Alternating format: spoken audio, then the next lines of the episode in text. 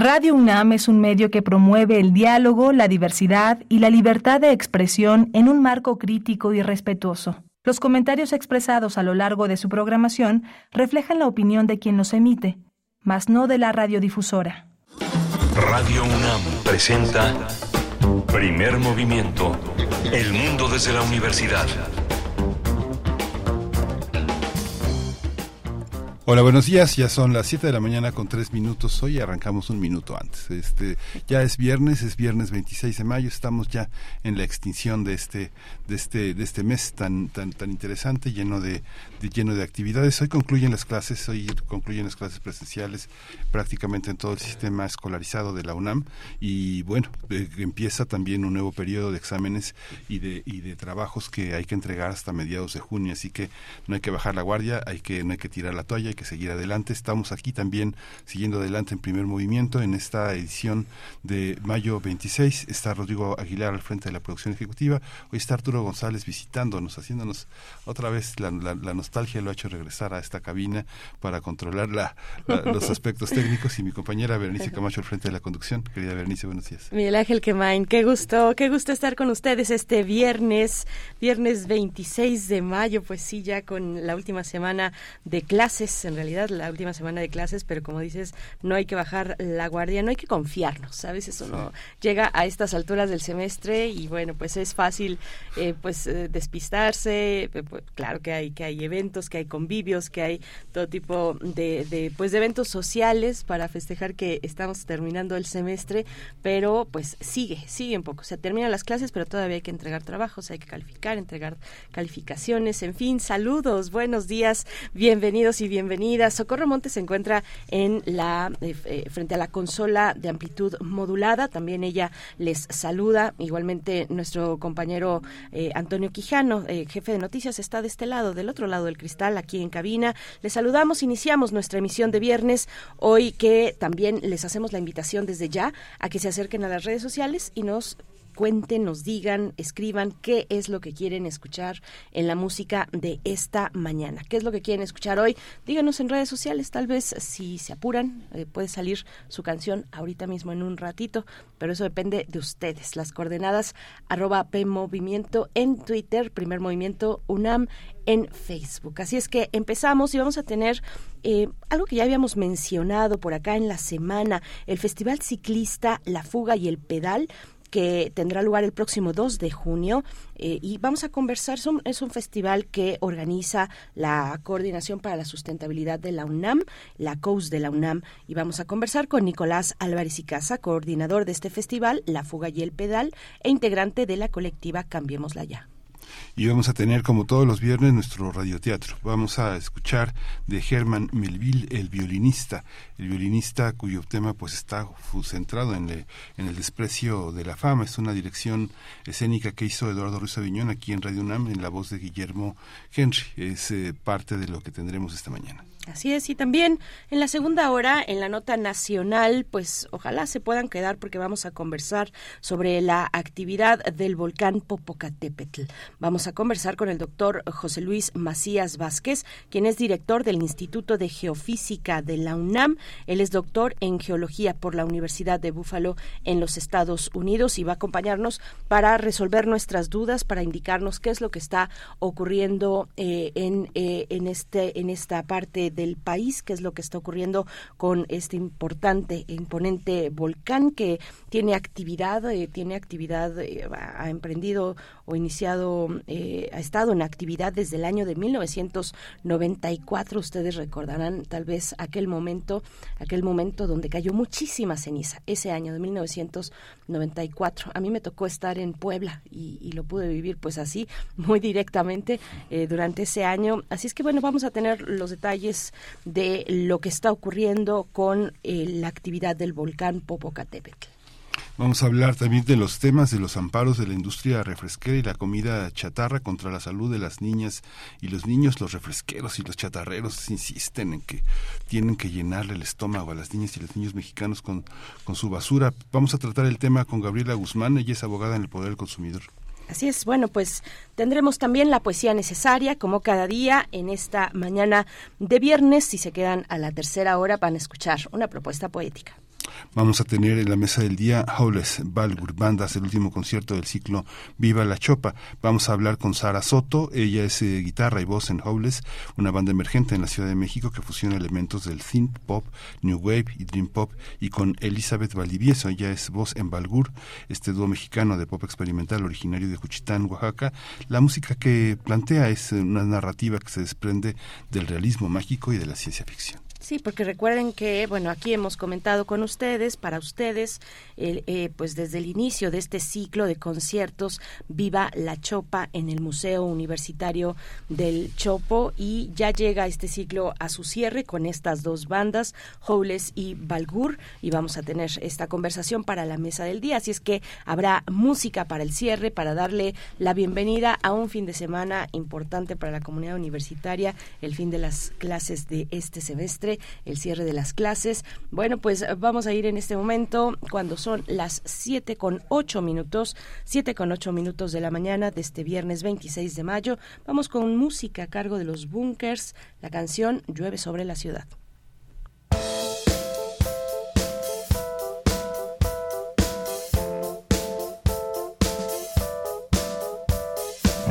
Voy caminando sin saber nada de ti ni siquiera el agua que rodea mis pies puedo sentir.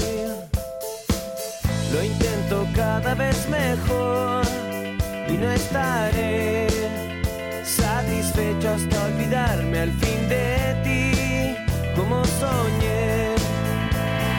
Tengo tantas cosas que decir que no puedo recordar.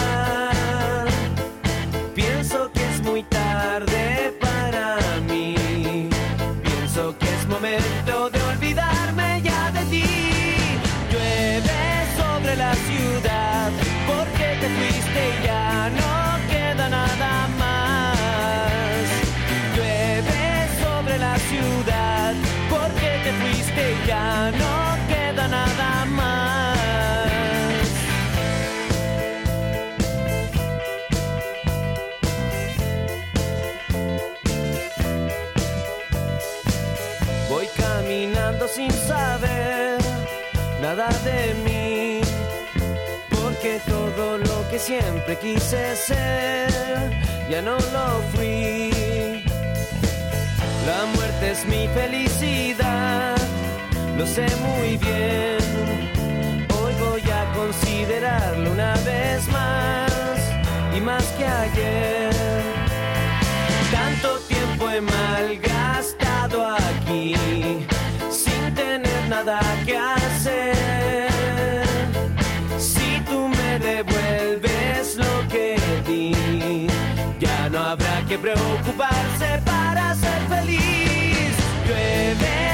La ciudad, porque te fuiste ya no queda nada más. Llueve sobre la ciudad y te perdiste junto a mi felicidad.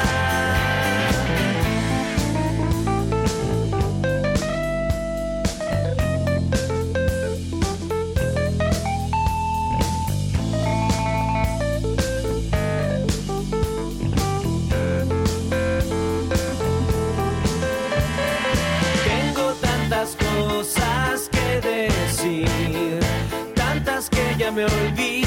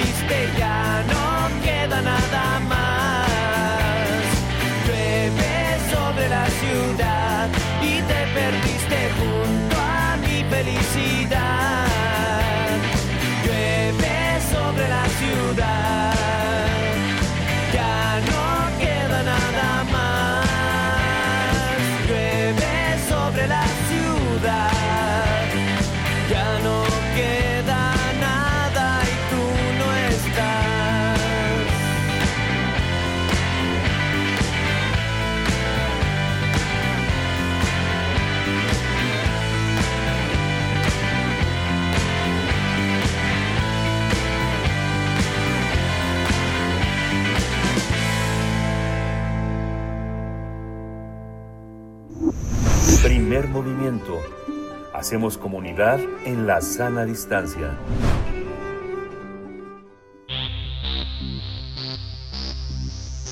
De festivales, ferias y más. Recomendaciones culturales. Para impulsar la movilidad estudiantil segura y sana, la Coordinación Universitaria para la Sustentabilidad de la UNAM va a realizar el Festival Ciclista La Fuga y el Pedal. Con esta actividad se va a fomentar, se quiere fomentar entre la comunidad universitaria una actitud sana para hacer ejercicio, también para fortalecer la identidad universitaria y mejorar la convivencia. La rodada del, del eh, bicicentro iniciará el 2 de junio a las 10.30 de la mañana en las islas de Ciudad Universitaria y hasta las 5 de la tarde se impartirán diversas pláticas. Una de las eh, conversaciones va a estar a cargo de eh, Sebastián Miranda, quien va a hablar del ultraciclismo y estilo de vida saludable. También Elia Costa va a compartir sus conocimientos en torno a los materiales de construcción de bicicletas a mano y pintura custom en bicicletas. También habrá talleres de sensibilización creativa para la movilidad urbana y sustentable que impartirán especialistas de la Facultad de Artes y Diseño, mientras que Roberto Martínez dará el taller gráfico, gráfico Náhuatl. Otra novedad es el paseo en bicitren por las islas y la feria de consumo itinerante. Hay que recordar que desde 2004 en Ciudad Universitaria se implementó el programa universitario Bicipuma, que cuenta con 14 estaciones de préstamo y ofrece diariamente servicios a aproximadamente 6.000 usuarios dentro del campus. Pues vamos a conversar sobre este festival ciclista convocado por la Coordinación Universitaria para la Sustentabilidad de la UNAM, la COUS de la UNAM, y nos acompaña a través de la línea Nicolás Álvarez y Casa, coordinador del festival La Fuga y el Pedal e integrante de la colectiva Cambiémosla Ya. Nicolás, eh, buenos días, bienvenido a este espacio, aquí a Radio UNAM. ¿Cómo te encuentras? Feliz viernes. Hola, buenos días, Berenice Miguel Ángel. Muy bien, muchas gracias por la invitación aquí al espacio. Pues eh, gracias, por, gracias a ti que estás aquí, este Nicolás Álvarez, porque eh, cómo en, unas cuantas horas muchísimas actividades en esta en este festival de fuga y el pedal. Cuéntanos cómo cómo está. Ya, ya hicimos una pequeña introducción, pero cuéntanos cómo cómo lo visualizas, eh, a quienes esperan y qué participación esperan tener. Pues mira, eh, para nosotros estamos muy emocionados porque es el primer festival que se hace en el marco del Día Internacional o Día Mundial de la Bicicleta, que es el 3 de junio. Eh, escogimos un día antes, el viernes, porque es muy importante para la COUS y para el resto de las dependencias organizadoras que haya movimiento de estudiantes. Entonces, sabemos que estamos en, fin de semestre y, y todavía alcanza a haber movimiento en la UNAM eh, estamos muy contentos porque hasta ahora ha habido como buena respuesta por parte de la, comunidad. Creo que un evento de este estilo se, ha recibido como con buenos ojos y, y en efecto, como comentan, pues el programa es, el programa es eh, extenso, eh, pero intenso. Hay muchas actividades en pocas horas. Eh, lo decidimos hacer cortito para que no no nos no nos no nos van a agarrar las lluvias, pero pues la idea es que haya un poco para todos los gustos, ¿no? Desde la gente que quiere moverse un poco más, pues ahí invitarlos a que a que vayan al bicipolo, va a haber rodadas eh, con el bicitren, eh, la gente que quiera llegar incluso rodando al festival se está convocando a las diez media que lleguen al bicicentro, ahí en, al ladito de, Metro CU, eh, para que lleguen rodando a, las islas, el, donde va a ser la inauguración a las 11. Y también va a haber eh, un programa de pláticas continuo, eh, donde vamos a tener como temas súper interesantes.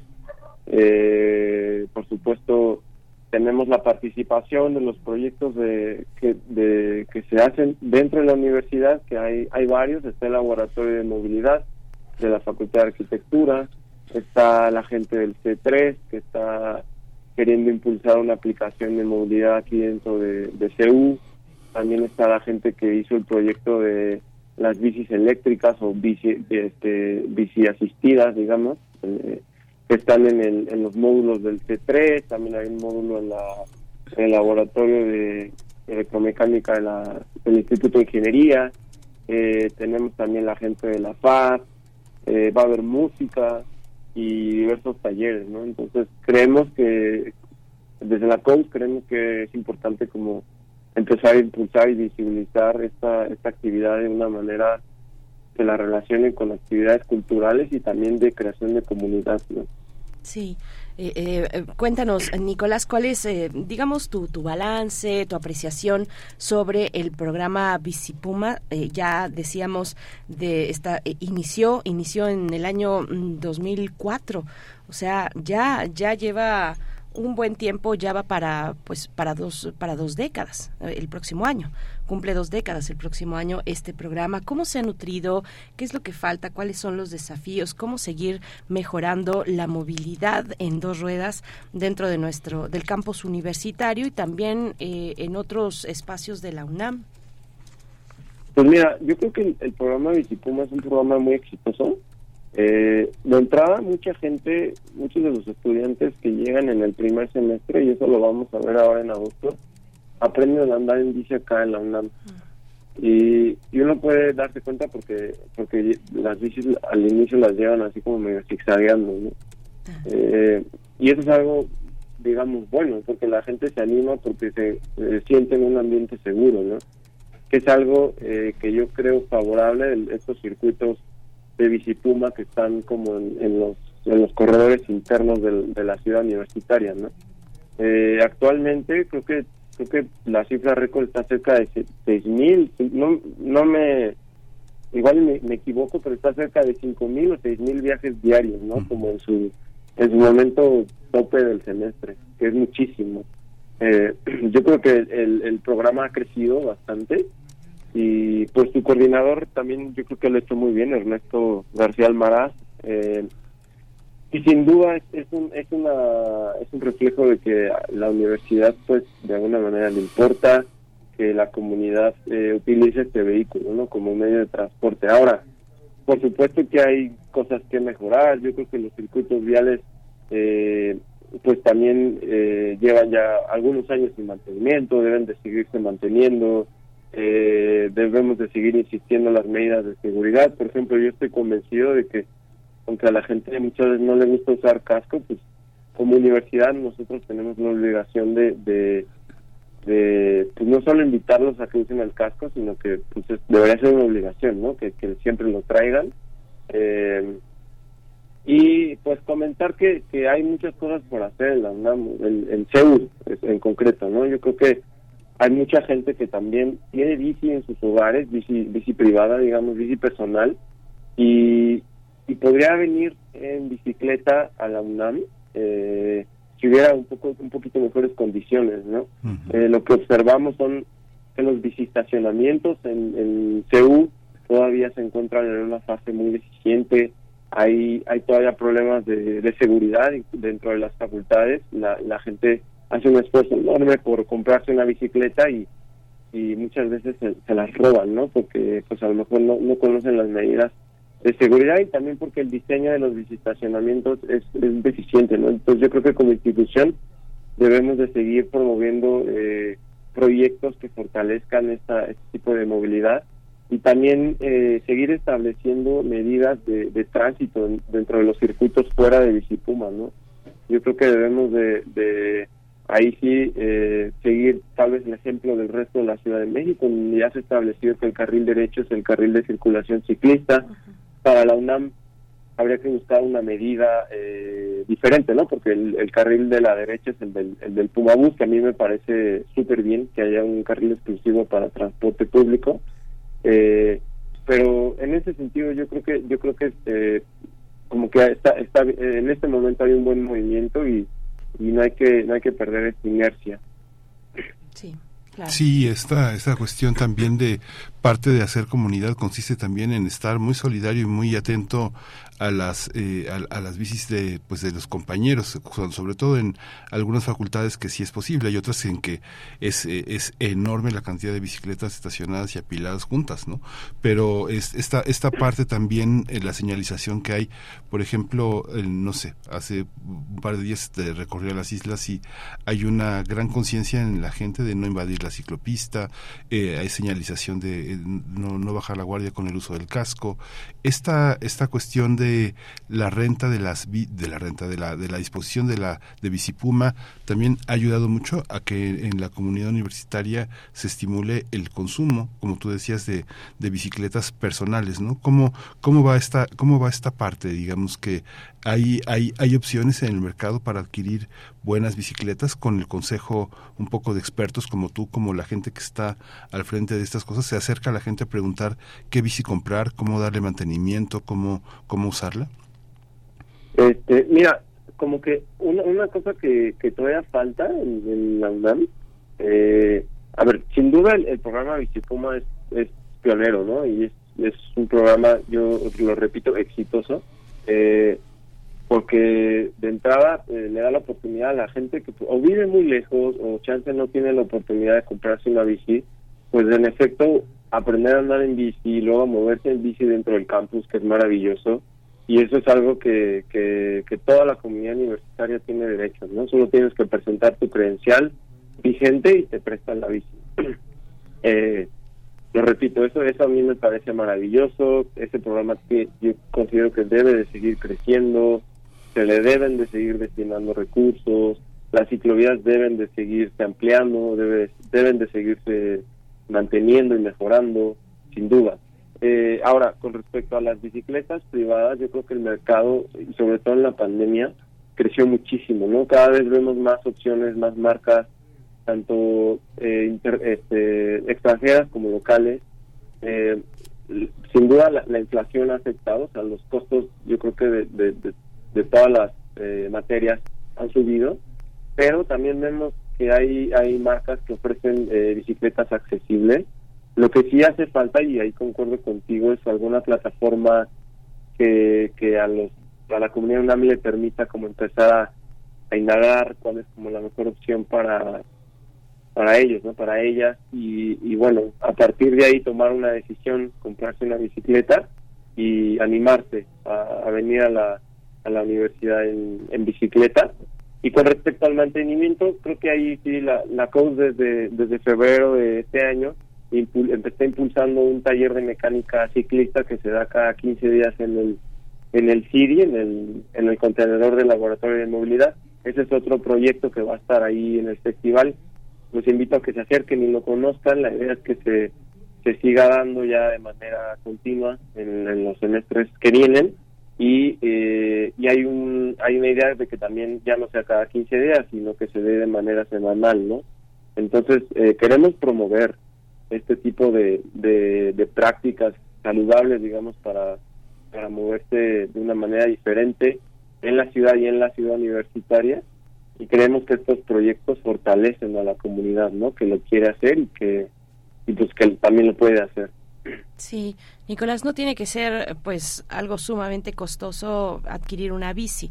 Hay algunas, bueno, las hay de todos los precios y hay algunas que, que son pues eh, pues muy inaccesibles, prácticamente impagables eh, de, de, de, marcas extranjeras, pero me gustaría que nos comentaras un poquito más sobre tanto de las marcas o de las bicis nacionales, algunas muy locales y de buena calidad que están por ahí perdidas y, y también locales donde, eh, pues en tu barrio, en, algún lugar puedes encontrar que te arman tu bici, que de acuerdo a tus necesidades, ¿no? Un cuadro, un cuadro de este tipo, eh, ya sea pues más ligero o más pesado, dependiendo de para qué lo vas a, utilizar, para, qué vas a usar esa bici, ¿no? Y con todos los elementos un poquito, eh, pues bajo diseño, ¿no? Bajo diseño de las necesidades del, del cliente. Cuéntanos un poquito de esos, pues de esas oportunidades que se abren necesariamente en una ciudad como esta, tan diversa, con tantas necesidades de movilidad diferentes, ¿no? Sí, pues mira, eh, hay, muchos tipos de bicicletas, ¿no? Eh, para no abrir tanto el espectro ahorita en esta conversación, eh, yo creo que la bici más versátil en términos de la movilidad urbana, pues son las, las bicicletas urbanas, que, que, en términos generales son bicis relativamente sencillas, ¿no? O sea, uno para moverse en la ciudad tampoco necesita tantos cambios en el sistema de transmisión, lo cual eh, disminuye el costo de la bici.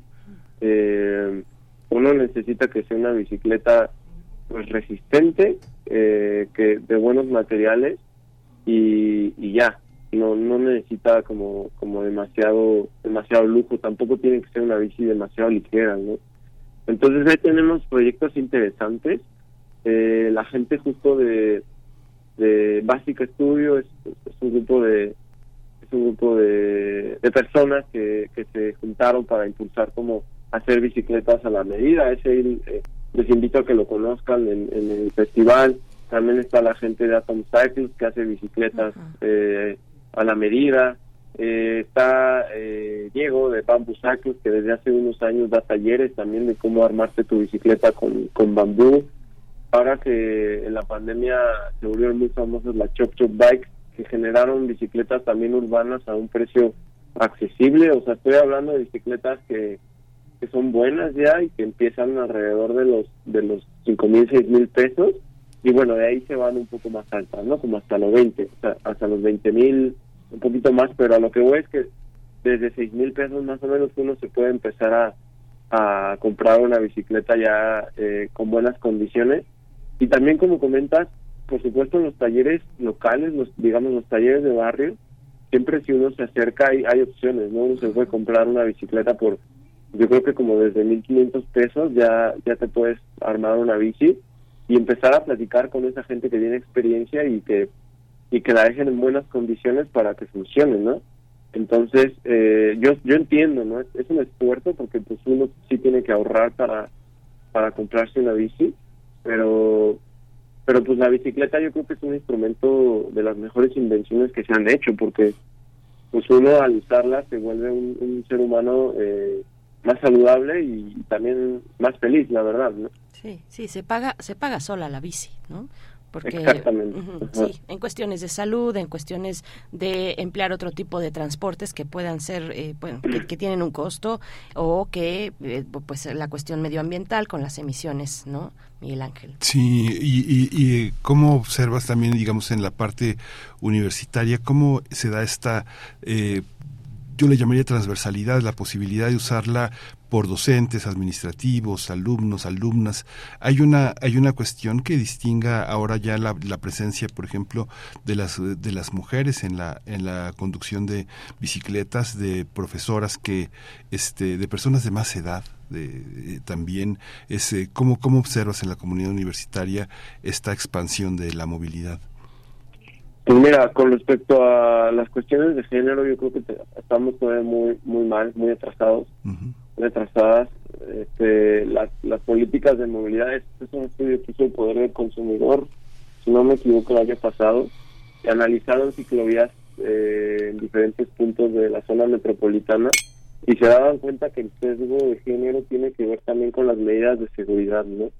Eh, o sea, uno, uno eh, como digamos, está al, atrás de una política de movilidad, tendría que establecer condiciones mínimas de seguridad para que haya eh, igualdad de género o al menos las mismas las mismas oportunidades para que para que tanto para que las mujeres se animen más a andar en bicicleta no o sea cuestiones de iluminación de que pues el carril confinado se ha demostrado que ayuda muchísimo. Eh, yo creo que ahí todavía hay trabajo que hacer con la Ciudad de México para que busquemos una alternativa y la y la ciclovía de insurgentes de alguna manera continúe no hacia el sur. Eh, lo que vemos es que el sur de, de al sur de Ciudad Universitaria todavía está muy desconectado y, y pues llegar a Ciudad Universitaria todavía se siente como algo peligroso no sí. para mucha gente que sobre todo la gente que que no que, que quiere moverse en bicicleta pero que todavía no se anima porque porque tiene una percepción de la de, este del uso de la bici todavía eh, de la seguridad pues siente que se pone en riesgo entonces eh, yo creo que ahí vamos eh, hicieron una encuesta eh, durante la pandemia entre varias dependencias de la UNAM pero la lideró el Instituto de Geografía y se dieron cuenta que aproximadamente o en promedio el 10% de la población estudiantil tiene bici en su casa y podría venirse en ella, ¿no? A, la universidad. Entonces, no es un porcentaje menor, sobre todo si analizamos que, que la gran mayoría de la comunidad universitaria estudiantil se viene en metro, ¿no? A la, a la universidad. Entonces, yo creo que hay dos, hay dos caminos. Uno, seguir fortaleciendo el programa Bicipuma y seguir fortaleciendo las medidas dentro de la universidad y fuera de la universidad para que más gente se, se anime a venirse en bici y este sesgo de, o este, este digamos que también las mujeres encuentren las condiciones mínimas que se ha estudiado que se necesitan para poder venir en bicicleta y, y que y, fortalezcamos esta medida, ¿no? Sí. Eh, mm. Claro, claro, Nicolás, eh, claro que, que importante que lo digas. Sí, que, que, que, nos animemos todos, todas a salir en bicicleta pues hay que ponerse el casco y andar y pedalear, ¿no? Ponerse el casco, bueno, las luces también si vamos a llegar tarde a casa, pero pero bueno, es eh, tiene que ser algo también como dice sencillo, disfrutable, ¿no? Que, que, que y, y, bueno, con una conciencia eh, colectiva de que requerimos y es bueno que tengamos distintas formas de movilidad en una ciudad como esta. Eh, cuéntanos, va a haber en este en este festival, en este festival La Fuga y el Pedal el 2 de junio viernes 2 de junio, de 11 a 15 horas en las islas de Ciudad Universitaria. Habrá música también. Ya, eh, por supuesto que pláticas, talleres, eh, una rodada del bicicentro a las islas que empieza a las 10.30 de la mañana y habrá música. Cuéntanos un poco de esta parte eh, musical del festival. Sí, mira, es chistoso porque en algún momento cuando estábamos discutiendo sobre el nombre del festival, eh, había dos opciones, ¿no? La fuga y el pedal, que este es una, esto es como jerga ciclista, cuando uno habla de, de la fuga eh, en términos ciclistas es que vamos a pedal, o sea, te adelantas, ¿no? O sea, está el pelotón ciclista y uno se adelanta.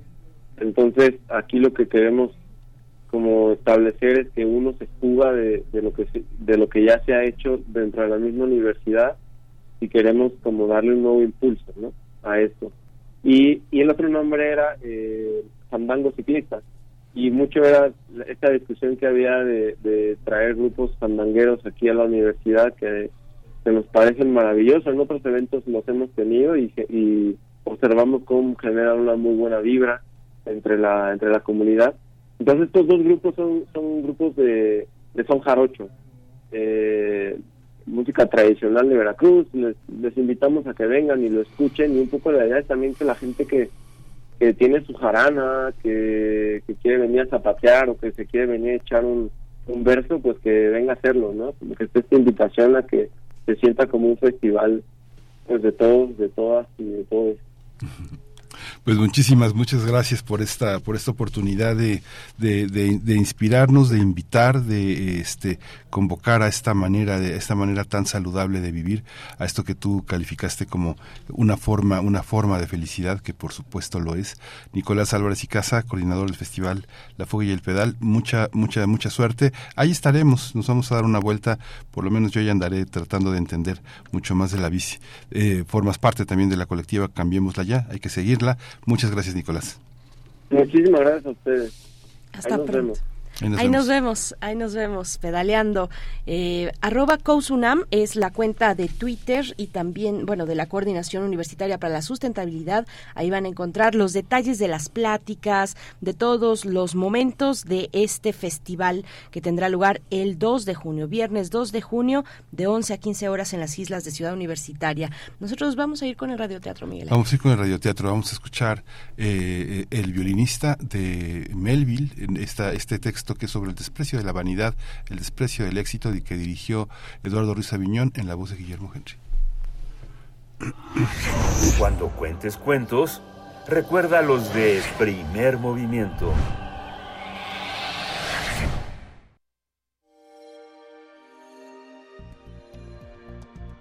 Descarga cultura. Descarga cultura. Punto UNAM.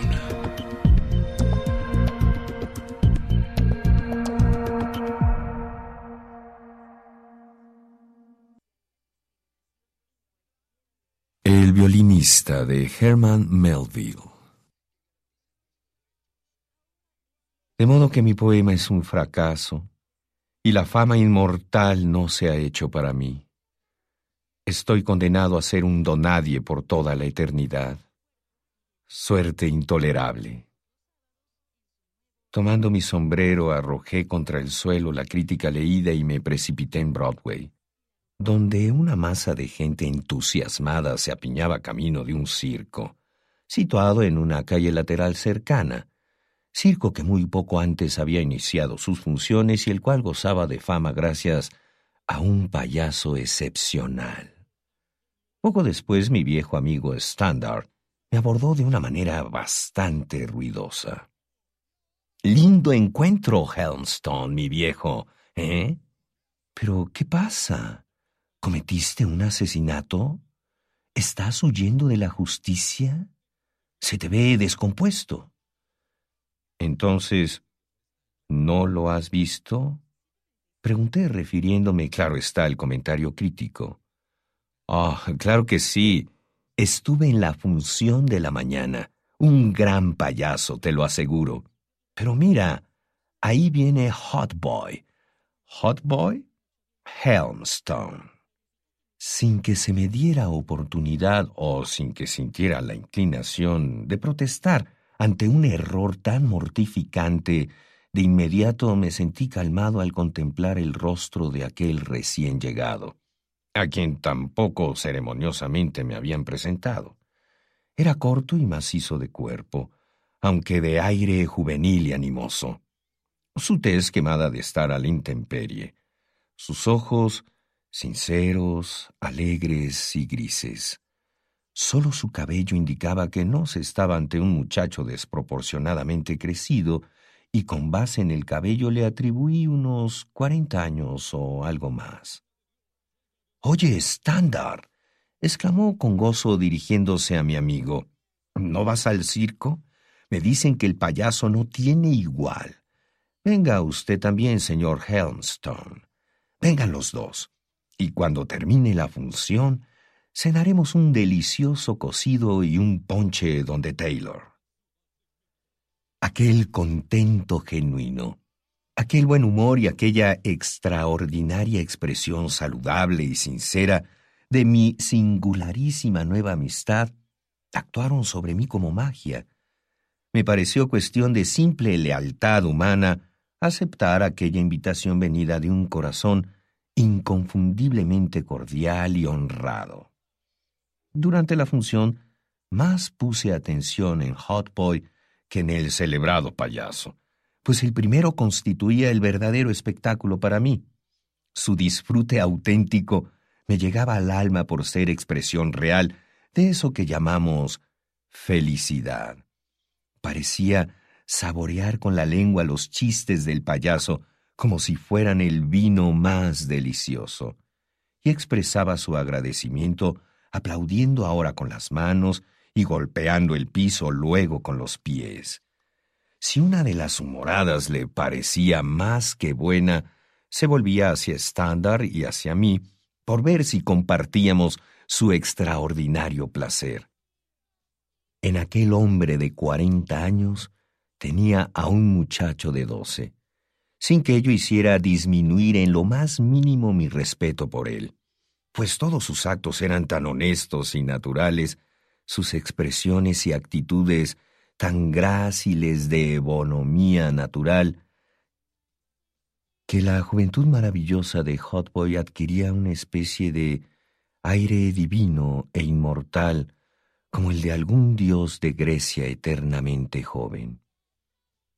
Pero por mucho que observara a Hot Boy y por mucho que admirara su talante, el humor desesperado con que había partido de casa no me había abandonado al grado de no molestarme con reapariciones momentáneas.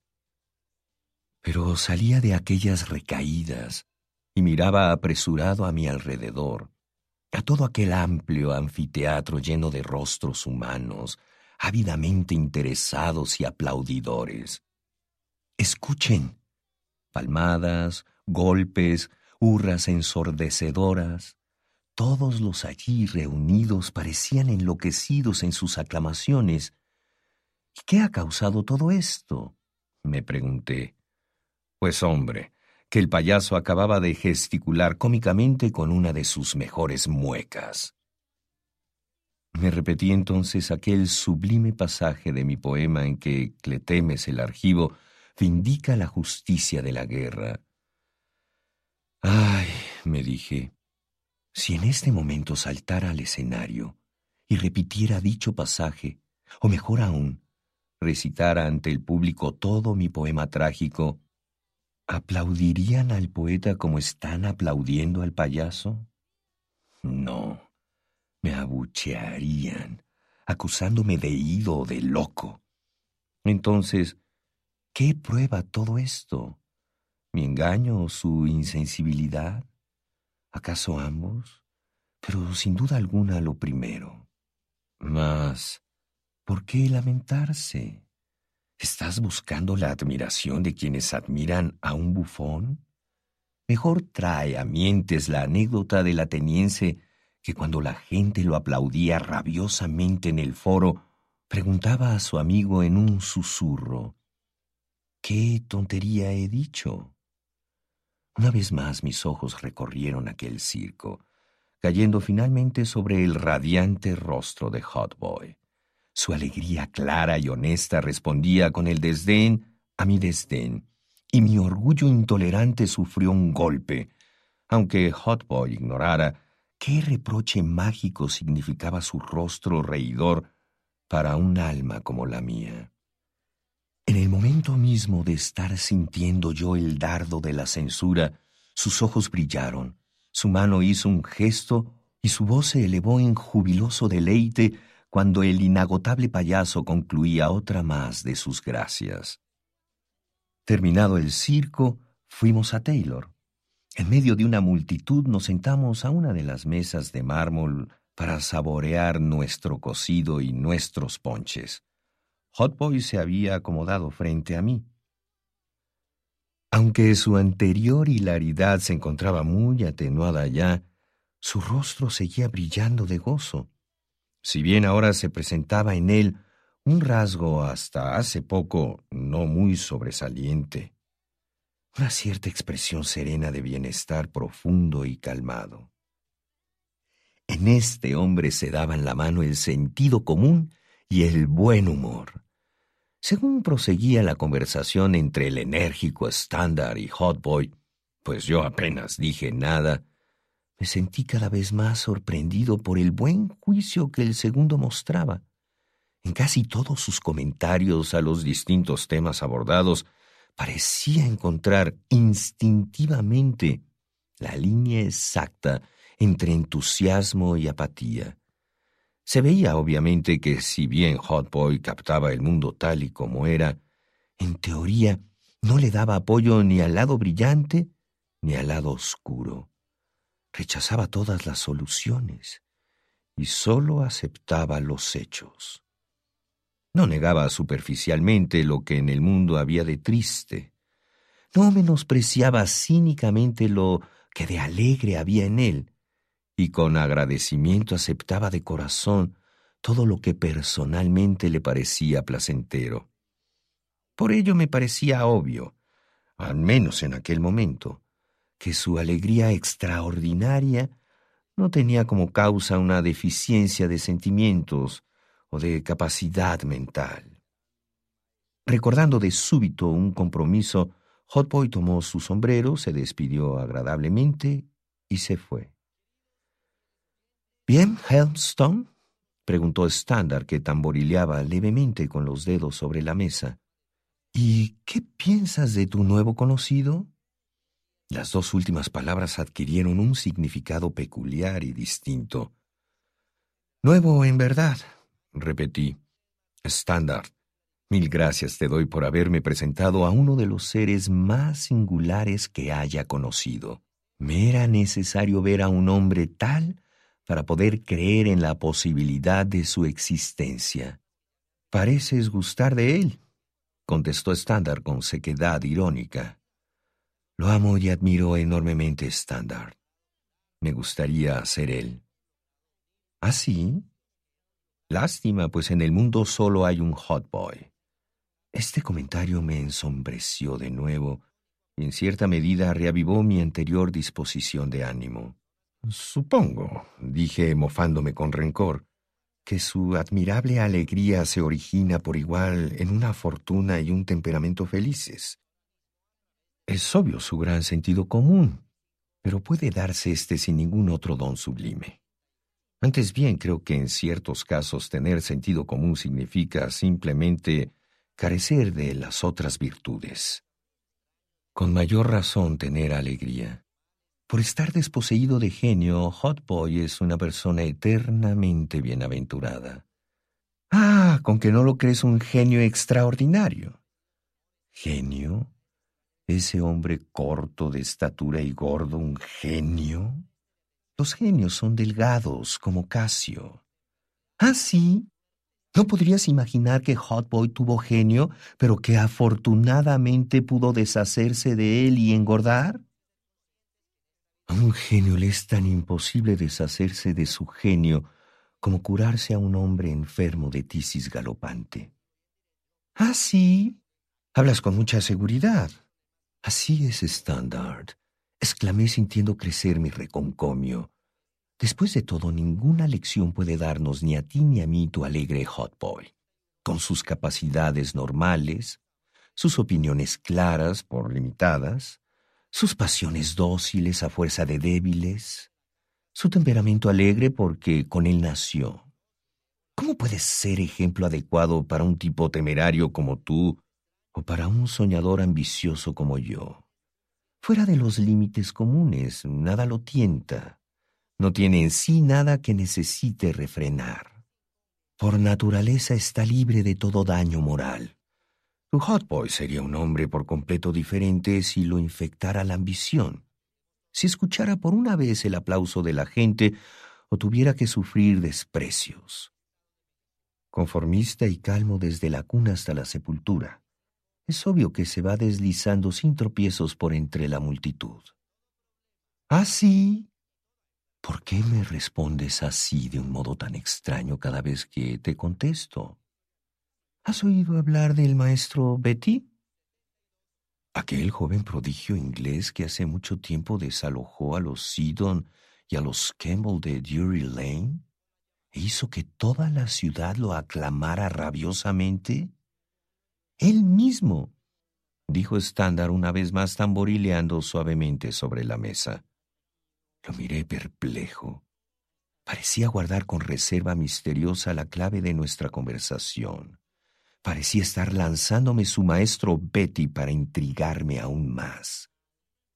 ¿Y qué carambas tiene que ver el maestro Betty, el insuperable genio y prodigio inglés de doce años, con Hot Boy, este pobre norteamericano de cuarenta años, tan común y corriente, tan empeñoso? Oh, nada, nada en absoluto. No creo que jamás se hayan visto. Además, el maestro Betty debe estar muerto y enterrado desde hace mucho tiempo. Y entonces, ¿para qué cruzar el océano? ¿Para qué perturbar su tumba? ¿Y para qué introducir sus restos en esta conversación de vivos? Distracción, supongo. Te pido perdón humildemente. Sigue con tus comentarios sobre Hot Boy. Así pues, piensas que nunca poseyó genio por ser un hombre demasiado satisfecho, feliz y gordo para ello. ¿No es eso? ¿No lo consideras un ejemplo para los hombres en general? ¿No concedes valor al mérito pasado por alto, al genio ignorado o a la presunción impotente? ¿Eh? Los tres significan lo mismo y admira su buen humor mientras que a la vez desprecia su alma vulgar. Pobre Hot Boy, cuán triste que tu alegría sea causa accidental del desprecio que se te muestra. No he dicho que lo desprecie, eres injusto. Simplemente afirmé que Hot Boy no me sirve de norma. Un ruido súbito ocurrido a mi lado atrajo mi atención. Volviéndome me encontré con Hot Boy, quien alegremente volvía a sentarse en la silla que había abandonado tiempo atrás. Llegué tarde a mi cita, dijo. Así que volví corriendo a reunirme con ustedes. Pero creo que ya han estado tiempo suficiente en este sitio. Vayamos a mis habitaciones, solo hay que caminar cinco minutos. Si prometes tocar el violín para nosotros, te acompañaremos contestó Standard. Un violinista, Pensé. Se trata entonces de un violinista de feria. ¿Cómo extrañarse, pues, de que el genio haya declinado para adaptarse al ritmo de un arco de violín? Mi depresión era en verdad profunda en aquel momento. Gustosamente tocaré hasta que se harten, respondió Hotboy a Standard. Vamos. A los pocos minutos nos encontramos en el quinto piso de una especie de almacén en una calle lateral a Broadway. Estaba curiosamente amueblada con todo tipo de enseres estrafalarios, se diría que comprados de uno en uno en subastas de moblaje de casas antiguas. Pero todo estaba limpio y era placenteramente acogedor. Apremiado por estándar, Hotboy sacó del estuche su maltratado violín y sentándose en un banco alto y destartalado, comenzó a tocar alegremente Yankee Doodle y otros aires ligeros, brillantes y desdeñosamente despreocupados. Pero pese a lo común de las tonadas, quedé anonadado por algo que de milagroso había en el estilo. Allí sentado, en aquel viejo banco, el rojo sombrero ladeado sobre la cabeza y balanceando un pie. Hotboy tocaba con el arco de un encantador. Huyó de mí todo descontento, todo vestigio de mal humor. Mi espíritu esplénico en pleno capituló ante aquel violín mágico. Algo de Orfeo tenemos aquí, ¿verdad? comentó Standard dándome pícaramente un ligero codazo en el lado izquierdo. Yo soy el oso encantado, murmuré. Cesó la música.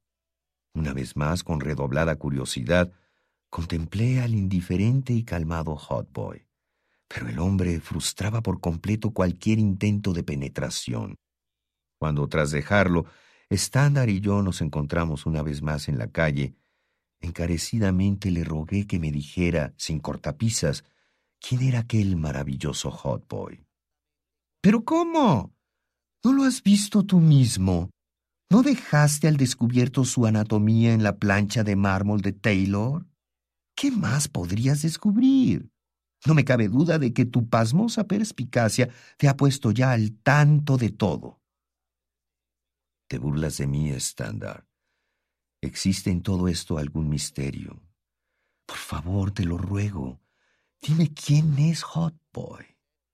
Un genio extraordinario, Helmstone, dijo Standard con súbito ardor que en su adolescencia bebió hasta agotarlo el licor de la gloria, cuya gira de ciudad en ciudad era ir de un triunfo a otro, una persona que hizo maravillarse a los sabios, que obtuvo las caricias de las mujeres más hermosas, que recibió el homenaje abierto de miles y miles de personas del pueblo.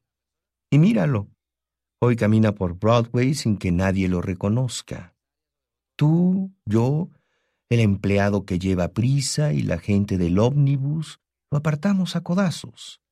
Él, que en cientos de ocasiones fue coronado de laureles, viste hoy, como habrás podido ver, una chistera deslustrada. Él, en cuyos bolsillos la fortuna hizo llover oro y hojas de laurel sobre sus sienes, Va hoy de casa en casa enseñando a tocar el violín para ganarse la vida. Atosigado alguna vez por la fama, hoy vive jubilosamente sin ella. Con su genio y sin la fama, vive más feliz que un rey. Y es hoy un prodigio más grande que nunca. ¿Y su nombre verdadero? Te lo murmuraré al oído. ¿Cómo? Pero estándar. Yo mismo de niño grité su nombre en el teatro hasta quedarme ronco. Supe que no recibieron muy bien tu poema, me dijo estándar cambiando de súbito el tema. Ni una palabra acerca de eso, por amor de Dios, grité. Si Cicerón al viajar por el este encontró alivio compasivo para su dolor, al contemplar las áridas ruinas de una ciudad alguna vez suntuosa, no quedarán mis nimios problemas en nada cuando en Hot Boy contemplo cómo las vides y las rosas trepan por las derruidas columnas de su destrozado templo de la fama. Al día siguiente rompí todos mis manuscritos. Compré un violín y comencé a tomar regularmente lecciones con Hot Boy.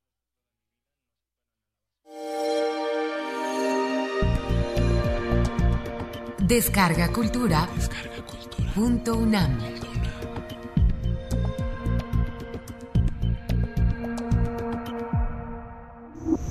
Primer movimiento.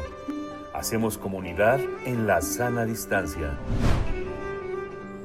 Un saludo a nuestros amigos y amigas de Descarga Cultura, lo que escuchamos bajo la dirección de Eduardo, mm, Luis, de Eduardo Ruiz Aviñón y la lectura de Guillermo Henry hace unos momentos, este radioteatro de Germán Medil, el violinista, y lo que estamos escuchando de fondo es una, eh, pues una petición de la producción en realidad a cargo de Neil Francis, esta canción Teardrops. Con esto despedimos la primera hora, volvemos después del corte.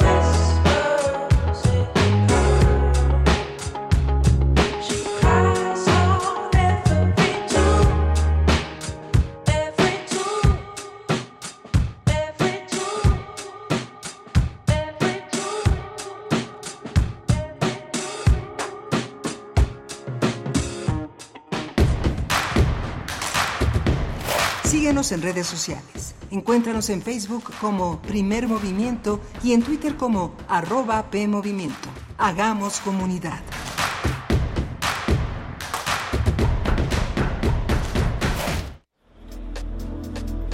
¿Has escuchado en Radio UNAM los programas con temática de género? ¿Quién inventó los sexos? El sexo es una categoría. Y de pronto empieza a ver los dogmas. ¿Por qué se mueren las mujeres por el hecho solo de ser mujeres? Volteame a ver, yo también soy mujer. Te invitamos a compartir tu opinión acerca de los programas que transmitimos en Radio UNAM con temática de género. Pueden participar mujeres, hombres y personas de género no binario para integrarse en un grupo de discusión a celebrarse en línea en próximos días. Para dar tu opinión puedes escribir al correo radiounam@unam.mx o enviar mensaje directo al Facebook de Radio UNAM indicando tu interés por compartir tu opinión en el grupo de discusión. A la vuelta recibirás el acceso para entrar a la sesión desde la comodidad de tu casa. Radio UNAM.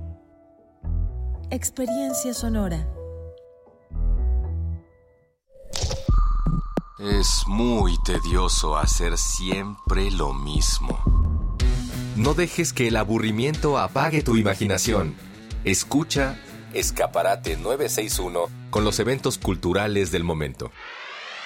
Viernes a las 15:15 horas por Radio UNAM. Entretenimiento y cultura. Radio UNAM. Experiencia sonora.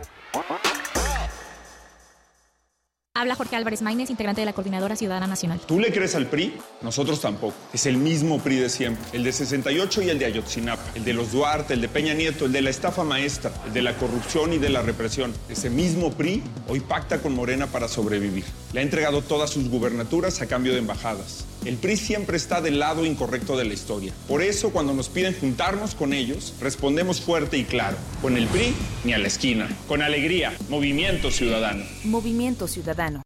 Los nazis crearon las metanfetaminas para convertir a sus soldados en seres incansables y deshumanizados. Bajo su efecto, el ejército nazi inicia la peor guerra de la historia y crea los campos de exterminio. Hoy el cristal se usa para controlar la mente de jóvenes que buscan placer y la de jornaleros y maquiladores que buscan energía para trabajar día y noche. Busca la línea de la vida, 800-911-2000. Para vivir feliz, no necesitas meterte nada.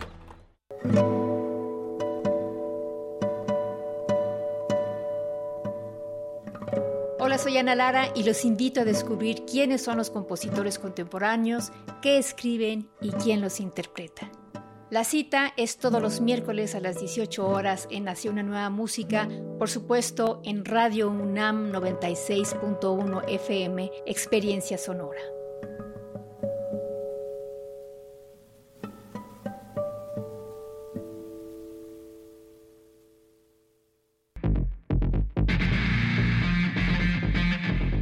Permite que tus sentidos exploten al siguiente nivel.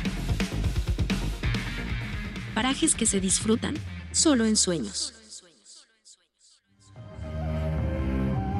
Intersecciones te invita a la experiencia multisensorial de MUBA, un recorrido performático audiovisual y olfativo.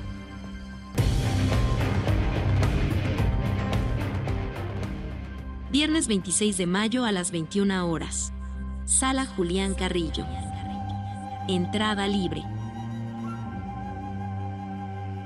Radio UNAM, Experiencia Sonora.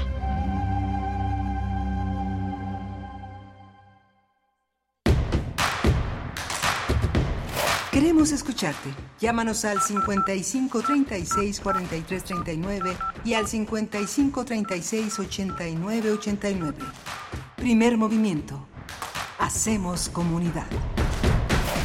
Muy buenos días, estamos de vuelta, ya son las 8 con 4 minutos de la mañana, 8 con 4 minutos. En este viernes 26 de mayo les saludamos a través de las frecuencias universitarias 96.1 en la FM y 860 de amplitud modulada. También nos asomamos a la ventana de Radio Nicolaita que nos permite llegar a Morelia a través del 104.3 de la FM. Pues estamos aquí iniciando la segunda hora de transmisión en primer movimiento en Radio UNAM, en Radio Nicolaita, con el equipo del otro lado del cristal, Rodrigo Aguilar en la producción ejecutiva. Se encuentra Violeta Berber en la asistencia de producción. También eh, nos acompaña esta mañana Arturo González, que ya tenía un rato en andar por acá. Nos da mucho gusto eh, que esté con nosotros en los controles, en la operación técnica de la consola de FM, Socorro Montes en amplitud modulada.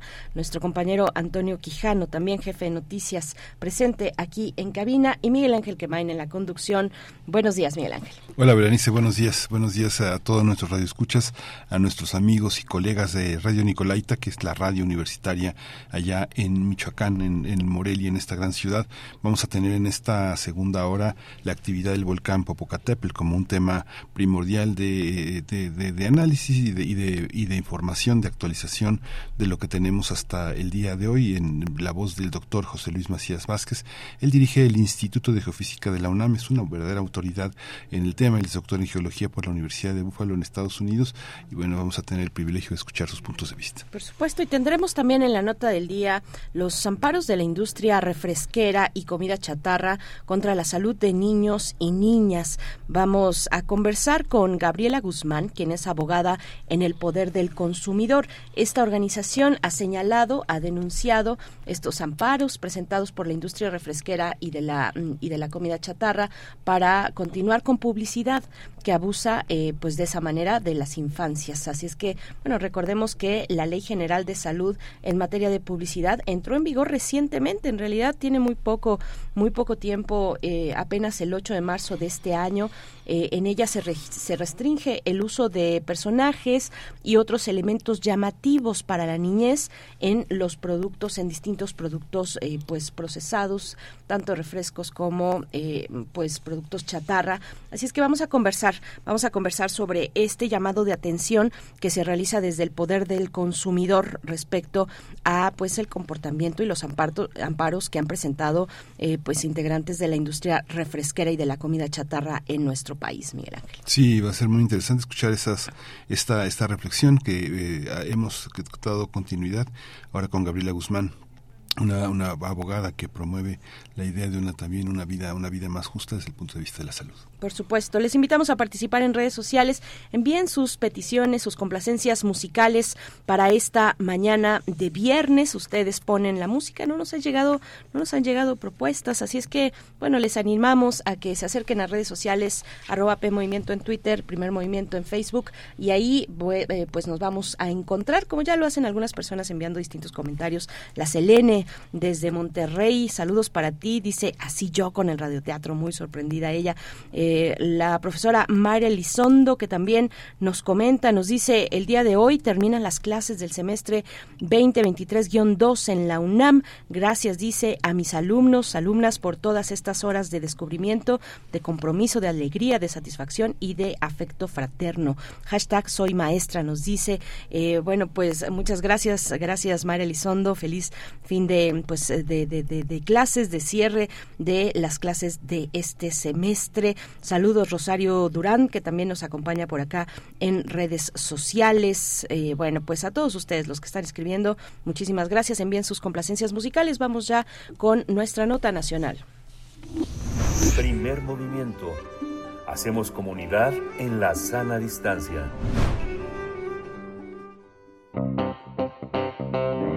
Nota Nacional. Ante el incremento de la actividad del volcán Popocatépetl, el semáforo de alerta volcánica pasó de amarillo fase 2 a amarillo fase 3. El Centro Nacional de Prevención de Desastres, el CENAPRED, recomendó que los pobladores de las localidades cercanas al volcán se mantengan informados y sigan las indicaciones de las autoridades. En las localidades cercanas al volcán se ha registrado la caída de ceniza, mientras las autoridades han implementado protocolos de prevención ante un aumento en la actividad de Don Goyo. El CENAPRED también señaló que en las últimas horas disminuyó la actividad del volcán, aunque la emisión de ceniza continúa. Al respecto, cientos de poblanos han presentado problemas respiratorios debido a la ceniza volcánica, por lo que las autoridades reportan casos de rinitis alérgica, laringitis, conjuntivitis y dermatitis. Además, desde el sábado hasta el lunes se cancelaron más de 600 vuelos y se registraron más de 1.700 demoras en el aeropuerto de la capital del país. Mientras tanto, las autoridades de protección civil continúan con el apoyo para inspeccionar rutas de evacuación. En caso de que se incremente la actividad, se evalúan las condiciones también en que estas rutas se encuentran para garantizar que sean transitables. También se sugiere que la población no se acerque al volcán. Bueno, pues vamos a conversar sobre esta reciente actividad del volcán Popocatépetl y del paso del semáforo de alerta volcánica a amarillo fase 3. Este día nos acompaña el doctor José Luis Macías Vázquez, director del Instituto de Geofísica de la UNAM. Él es doctor en geología por la Universidad de Búfalo de los Estados Unidos. Doctor eh, José Luis Macías, gracias por estar esta mañana. Bienvenido, un gusto recibirle en este espacio. ¿Cómo está? ¿Qué tal? Buenos días. Al contrario, muchas gracias a ustedes por permitirnos darnos este espacio. Gracias, doctor. ¿Cómo eh, eh, parte de la tarea de la, parte de la tarea de la universidad es eh, conjuntar todos los factores que intervienen en el en un problema? Aquí lo humano forma parte de algo que si solo fuera geológico, pues qué interesante, pero también qué importante tratar de vincular esos dos aspectos. ¿Cómo, cómo observa el cómo observa estos procesos de atención en los dos aspectos, en el científico y en el y en el humano, en la protección civil? Sí, claro. El, pues el, el, estudio de los volcanes, por ejemplo, también como el estudio de los sismos, pues implica precisamente el pues el papel que tienen estos fenómenos eh, fenómenos naturales ante la sociedad, ¿no? Y por eso es que bueno se tiene que estar monitoreando, vigilando eh, al, al volcán Popocatépetl para saber cuál es su estado de actividad y qué es lo que él, qué tipo de actividad podría producir y qué áreas podrían ser afectadas. Sí, doctor, ¿ante qué tipo de actividad eh, estamos? ¿Y ¿Qué tan común también es este tipo de actividad volcánica en el Popo eh, que, se tenga registro a lo largo a lo largo de la historia? Sí, muy eh, interesante pregunta, de hecho, porque eh, este tipo de actividad que estamos viviendo en estos días, eh, lo hemos tenido en tres o cuatro ocasiones desde 1994, desde que el volcán se reactivó. El volcán había permanecido muy tranquilo durante casi 75 años y se reactivó el 21 de diciembre de 1994. Y de, no- de 94 a la fecha, pues ha tenido diferentes etapas de actividad, unas más tranquilo, una- unas más explosivo, como lo que estamos viviendo el día de hoy y que ocurrió, por ejemplo, en el año 2000, que fue algo bastante eh, sonado también. Eh, entonces, eh, esta actividad que se está viviendo, pues claramente volcán, eh, hay cuerpos de, magma que, que, que logran emitir domos de lava, que frecuentemente ustedes los han escuchado. Este, este, estos cuerpos de, de lava, estos domos llegan en al a, a la base del cráter. eh, son lavas muy calientes que llegan como a 950 grados centígrados. A esa altura, pues, se enfrían rápidamente porque la temperatura, pues, es casi cero. Eh, pero, pues, la lava viene con, con líquido y gas. Y entonces, al enfriarse esta lava, em, comienza a, eh, por así decirlo, eh, enfriarse rápidamente la superficie y pero pero tiene gas. Entonces dado que hay presión interna en el conducto volcánico pues el volcán lo que hace es romper esta lava y producir esas explosiones que hemos estado viendo en estas eh, pues en estas ocasiones no en el año 2000 el año 2012 y, ahora pero la actividad que se tiene hasta el día de hoy digamos que está dentro de los parámetros que se han vivido dentro de esta erupción de 94 a la fecha y algo que preguntaba in- in- interesante también es que de 2000, del año 1000, eh, eh, 1019 a 1000, eh, 1919 a 1928, el volcán también tuvo una, una erupción de este tipo, algo bastante parecido. Eh, hubo la emisión de domos y su destrucción.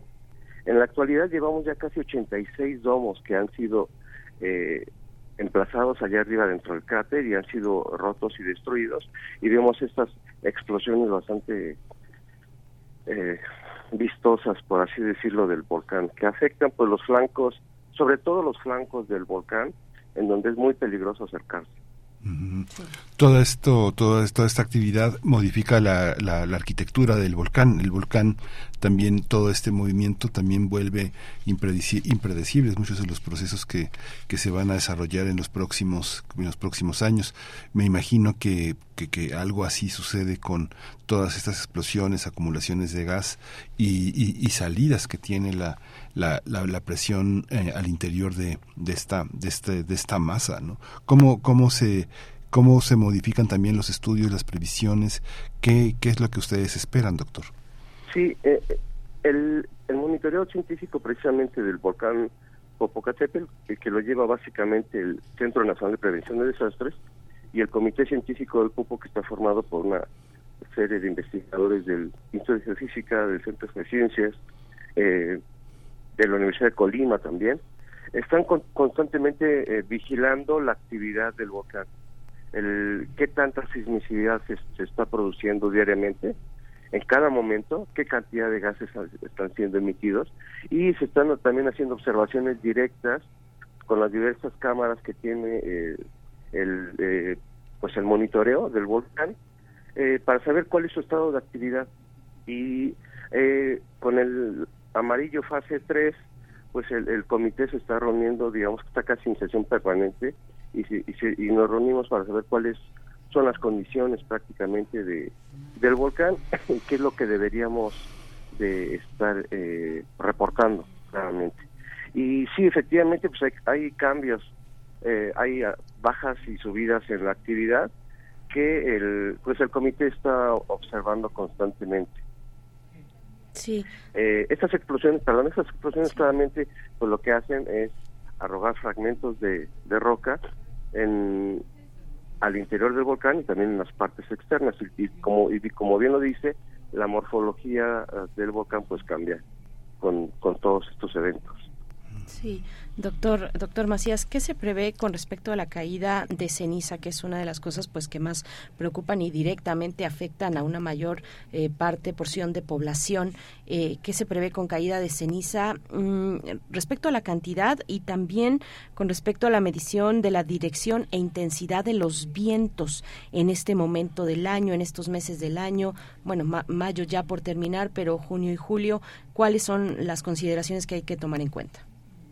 Sí, bueno, esas explosiones, dependiendo de su violencia, pueden fragmentar, romper más eh, la roca que está ahí arriba.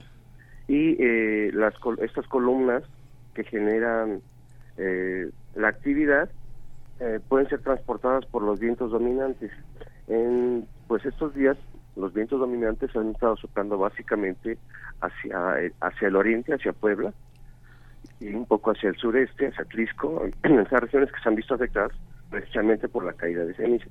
Sin embargo, conforme transcurre el año, los vientos dominantes van a cambiar de dirección y podrían llevar la ceniza este también inclusive hacia la Ciudad de México.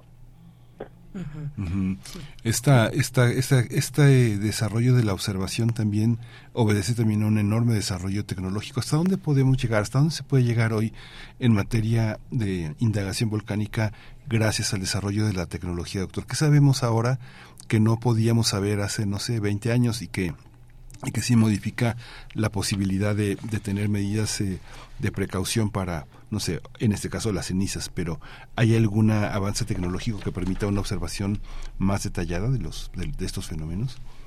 Sí, sí, claro. Eh, el, la, el monitoreo volcánico en el volcán ha ido aprendiendo durante estos casi 28 años de actividad del, del, del cuando el volcán se reactiva en 1994, había muy pocas estaciones sísmicas y, muy pocos instrumentos que, lo estaban vigilando porque era un volcán que estaba, eh, era activo, pero estaba en estado de quietud. Al reactivarse, claramente se tuvieron que poner más instrumentos y ya en ese entonces, bueno, pues había eh, eh sismógrafos, inclinómetros que, que sirven para medir eh, si el volcán se está hinchando o si se está contrayendo, eh, equipos para medir la, eh, las emisiones de CO2 y de SO2 que emite el volcán, porque entre más altas sean estas emisiones de estos dos gases principalmente, quiere decir que hay un magma que está alimentando al, al volcán en esos momentos. Entonces, esto ha venido cambiando con el tiempo. Por ejemplo, ahora hay estas cámaras eh, infrarrojas, cámaras que, con las que se puede ver la temperatura de las nubes eruptivas, de las explosiones, los drones que han aumentado este, en calidad y, y, capacidad para observar diferentes aspectos del, del, volcán. Como ustedes, yo creo que han visto, vieron imágenes el día de ayer de la Secretaría de Marina, que nos compartió la Secretaría de Marina desde hace varios días, eh, en donde se puede uno acercar sin pues sin estar en peligro de, de, ser afectado por una de, una, de, este, una de estas explosiones. Entonces, se ha habido cambios, ha mejorado muchísimo la instrumentación y se ha conocido mucho más el cuál es el comportamiento del volcán. Porque en la actualidad todos estos eh, instrumentos que les digo, sobre todo la, eh, los sismógrafos, eh, cuando el volcán, cuando cuando comienza a haber una intrusión, una llegada de, de, magma, de lava al volcán, eh, los sismógrafos lo registran. Comienza a ver no únicamente como eh, pequeñas señales sísmicas como cuando ocurre un sismo de estos de la costa, sino más bien se comienzan a saturar los sismógrafos. Hay un ruido, un ruido sísmico que se le llama, en el caso de los volcanes, tremor volcánico. Prácticamente los instrumentos se, saturan y ya no es, les decía, la, como la llegada de un sismo, sino como ustedes agarraran el volcán y lo estuvieran sacudiendo constantemente. Y sabemos que cuando hay este este tremor volcánico es muy probable que pueda ocurrir más bien eh, que un, magma se está acercando a la superficie y que va el volcán va a cambiar de actividad. Sí. Y esto todo esto se está vigilando constantemente esos, esos tremores, eh, doctor, ¿se podrían percibir entonces en forma de, de sismos? ¿Es, eh, eh, ¿Podemos concluir eso? son, son sismos precisamente, sí. Son como pequeños, es como si el volcán estuviera, como estuviera como vibrando constantemente.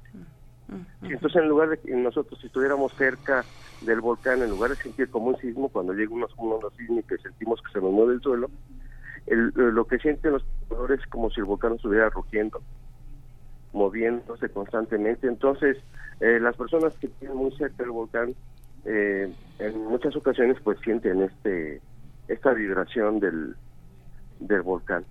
Eh, esto, por ejemplo, pues cuando inició la actividad era muy poco, se conocía en otros volcanes, pero no había ocurrido este, en el volcán Popocatépetl. Entonces, al, al paso de los años, los científicos ahora, eh, el comité científico sabe, aunque estas son señales de que pues, pues, la, la actividad del volcán va a cambiar, porque viene un magma que se está moviendo hacia la superficie. Y lo que se piensa es que eh, este- esta sismicidad asociada a los volcanes, que es muy de muy pequeña intensidad, no son sismos grandes, eh, es debido a que eh, el, ma- el magma, la lava, es un líquido con gas y entonces el gas trata de escaparse del líquido y eh, trata de viajar a través de las fracturas, de las fisuras, trata de abrirse espacio y es lo que produce es- esta vibración a lo largo de las fallas fracturas de las rocas porque está tratando de abrirse espacio y salir hacia la superficie.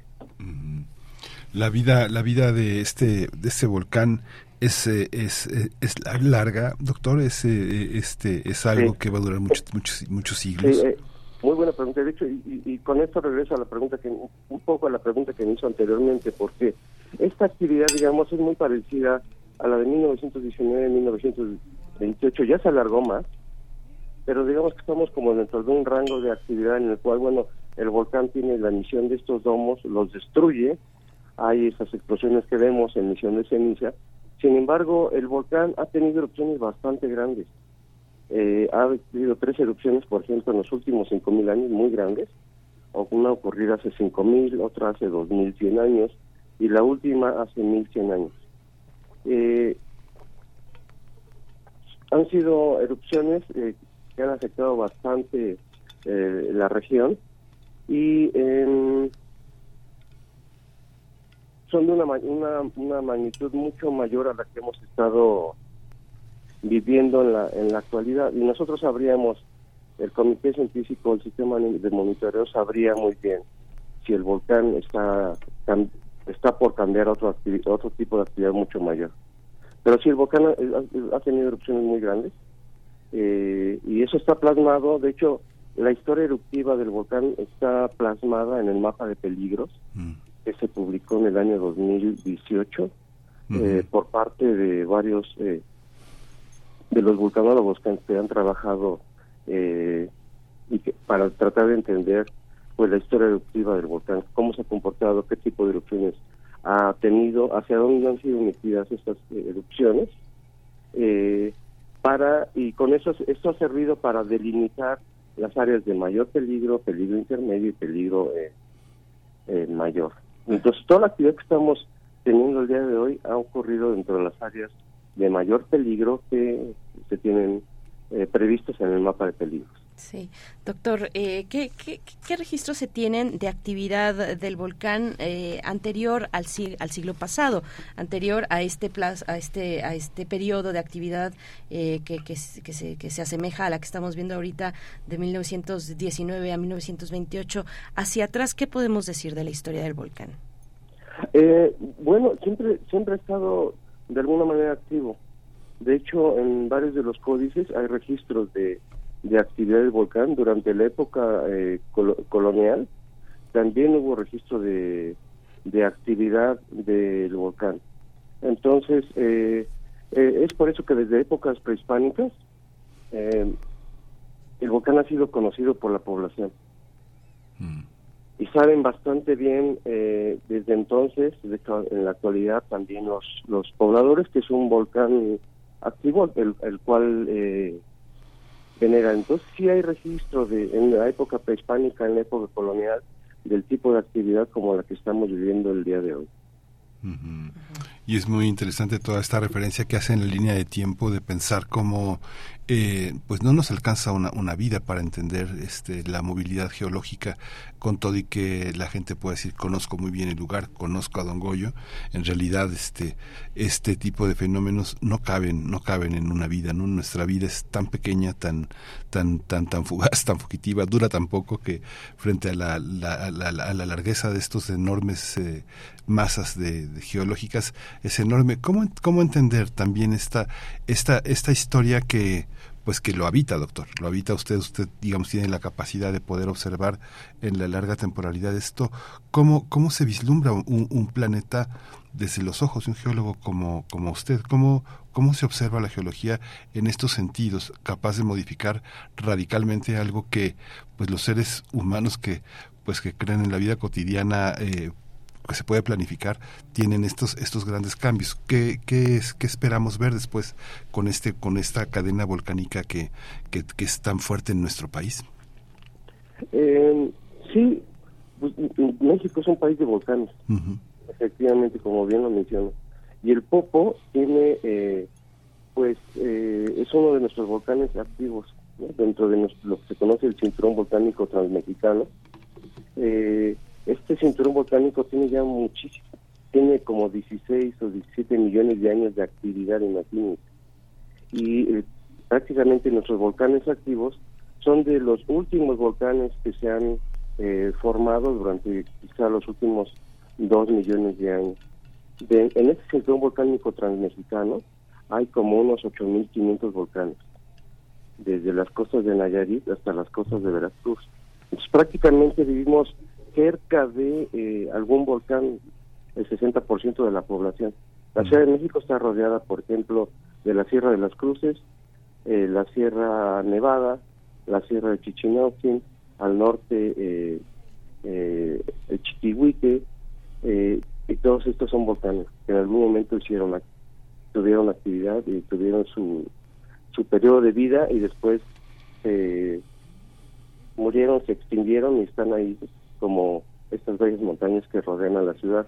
Entonces, así así está todo el cinturón volcánico mexicano y lo que nos hemos dedicado a estudiar por los vulcanólogos en la UNAM ha sido sobre todo eh, inicialmente los volcanes activos, porque precisamente representan un riesgo para la sociedad y tenemos que, que conocer de la manera más rápida posible cuál ha sido su historia eruptiva. En otras palabras, es como si tuviéramos nuestro médico de cabecera y, y, el médico pues desde que somos pequeños trata de sigue nuestra nuestro historial y, y, sabe que nos enfermamos de sarampión que después padecemos de ciertas enfermedades que nos operaron y tal cosa. Y más o menos nosotros tratamos de entender a los volcanes de esta manera porque todos los volcanes son son distintos. El volcán que conocemos el día de hoy como Popocatépetl se ha ido construyendo desde hace 23 mil años. Antes de este volcán había otro volcán parecido que se derrumbó y se fue hacia el sur, hacia el estado de Puebla y Morelos. Y a partir de ese entonces, este volcán Popocatépetl, enorme y bellísimo, ha ido creciendo a través de diferentes erupciones hasta lo que conocemos el día de hoy. Y ese es el tipo de, de estudios que hacemos los geólogos que estamos dedicados a estudiar los Doctor, bueno, nada más, eh, de nuevo, porque no sé si escuché bien, eh, pero nos decía entonces que eh, el cinturón volcánico en México cuenta con unos, ¿cuántos volcanes dijo? unos 8.500 volcanes. 8.500 volcanes, muy La mayoría extintos, como la Sierra de las Cruces, ¿no? como la Sierra, en parte de la Sierra Nevada, pero sí, prácticamente a donde volteemos, eh, son volcanes. Cuando ustedes van de la Ciudad de México a Cuernavaca, todos los cerros que ven son, son volcanes. Qué barbaridad. Doctor, perdón, bueno, e-, era solamente una precisión. pero solamente tenemos algunos volcanes activos, ¿no? Como Ceboruco, Colima, eh, Popocatépetl, Pico de, eh, Pico de Orizaba, que está activo, que están activos en estado de quietud, como estaba el Popo antes de 1994. Ajá. Sí. Ok, eso, eso para la, para la precisión, porque pues es muy, muy, muy impresionante la cifra. Eh, doctor, eh, eh, que nos comente qué, qué es lo que encontraron en estas, o qué arrojan estas imágenes que recolectó la Secretaría de Marina a través del dron que envió al, a, sobrevolar el cráter del Popocatépetl. ¿Qué nos dice de la modificación de la superficie que se está dando con este, con esta actividad? ¿Cuál es la, el tipo, bueno, la actividad que se alcanza a ver con estas imágenes en el cráter? Sí, bueno, lo, lo que se ve claramente son columnas de ceniza y de fragmentos de roca que salen a, grandes velocidades y arroja estos fragmentos de roca eh, al interior y también un poco hacia el exterior del, del cráter del volcán y claramente estos fragmentos van rellenando en parte el, el, cráter. Entonces se observa un pequeño eh, cono de fragmentos arrojados por las explosiones y se observan eh, una columna de ceniza de unos 100 o 200 metros de elevación de color gris, gris claro, gris oscuro, eh, que pues precisamente está rellenando, rellenando en parte el, cráter, que es uno de los escenarios que se, tenían, se tendrían esperados para este tipo de, eh, de fases del semáforo volcánico. Pues muchísimas gracias, doctor. Es, una, es, un, es un enorme gusto. Yo creo que es muy inspirador también conversar con que, que, gran parte de nuestro auditorio lo escuche, porque bueno, también es una manera también de acercarse a una, a una vocación que, que permite ver el rostro de nuestra edad en, en, el tiempo del planeta de una manera muy, muy, muy emocionante. Muchas gracias, doctor José Luis Macías Vázquez, director del Instituto de Geofísica de la UNAM, uno de nuestros grandes orgullos dentro de la universidad. Muchas gracias por darse el tiempo esta mañana. Al contrario, muchísimas gracias a ustedes por el interés que tienen en la actividad de informar de la manera más veraz a la población. Muchas gracias. A usted, doctor. Al contrario, doctor, muchas gracias y nos mantenemos atentos a, bueno, lo que vaya surgiendo y reportando también desde el Instituto de Geofísica de la UNAM, desde el Comité Científico del Popocatépetl y CENAPRED también. Eh, vamos a hacer una pausa musical, una propuesta. Ahora sí, se dejaron venir las complacencias musicales en redes sociales. Qué bueno, muchas gracias por escribir. Vamos a, ir desahogando algunas por acá esta mañana. Ah, nos pide Fabiola Cantú Odín de Pascu y Rodri. ¡Hola guerreros del Valhalla! Bienvenidos a Destripando la Historia con Pascu y Rodri. Hoy os vamos a contar la historia de Odín. Largas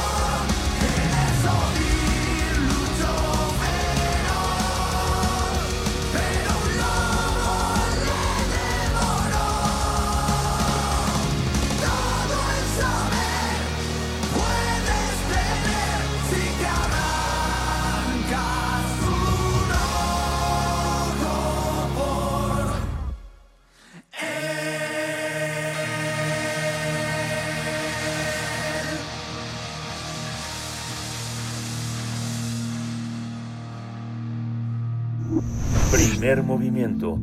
Hacemos comunidad con tus postales sonoras. Envíalas a primermovimientounam.gmail.com Nota del día. Pese a que el reglamento de la Ley General de Salud en materia de publicidad entró en vigor el 8 de marzo de 2023 para restringir el uso de personajes, celebridades y otros elementos llamativos para la niñez, la industria de los alimentos continúa utilizando la publicidad para atraer la atención de los menores. Incluso diversas empresas han presentado amparos con el fin de impedir que se implementen estas medidas de salud pública. Al respecto, el Poder del Consumidor denunció que las empresas refresqueras y de productos ultraprocesados buscan evadir la regulación para usar publicidad que induce a los menores de edad al consumo de productos dañinos para la salud. La Organización Mundial de la Salud, así como el Fondo de las Naciones Unidas para la Infancia, la UNICEF, han, advertido sobre el daño que produce la publicidad dirigida a menores y se considera como una de las principales causas del consumo de estos alimentos. Aún así, es importante recordar que varias empresas como Nestlé o Herdes impugnaron la medida de la NOM de no exhibir de no exhibir publicidad infantil, por lo que diversos casos se encuentran pendientes de resolución en la Suprema Corte de Justicia de la Nación. Además, con la entrada en vigor del reglamento, varias empresas han presentado sus amparos, buscando evadir la implementación de la ley. Pues vamos a conversar sobre las acciones judiciales de empresas de comida chatarra para evitar que entren en vigor las nuevas eh, disposiciones de la Ley General de Salud en materia de publicidad. Nos acompaña esta mañana Gabriela Guzmán. Ella es abogada en El Poder del Consumidor, la organización o una de las organizaciones que ha señalado precisamente eh, y, y denunciado estos amparos que ha interpuesto la industria refresquera y de comida chatarra. Gabriela Guzmán, muchas gracias por estar, por aceptar esta charla. Bienvenida a Primer Movimiento.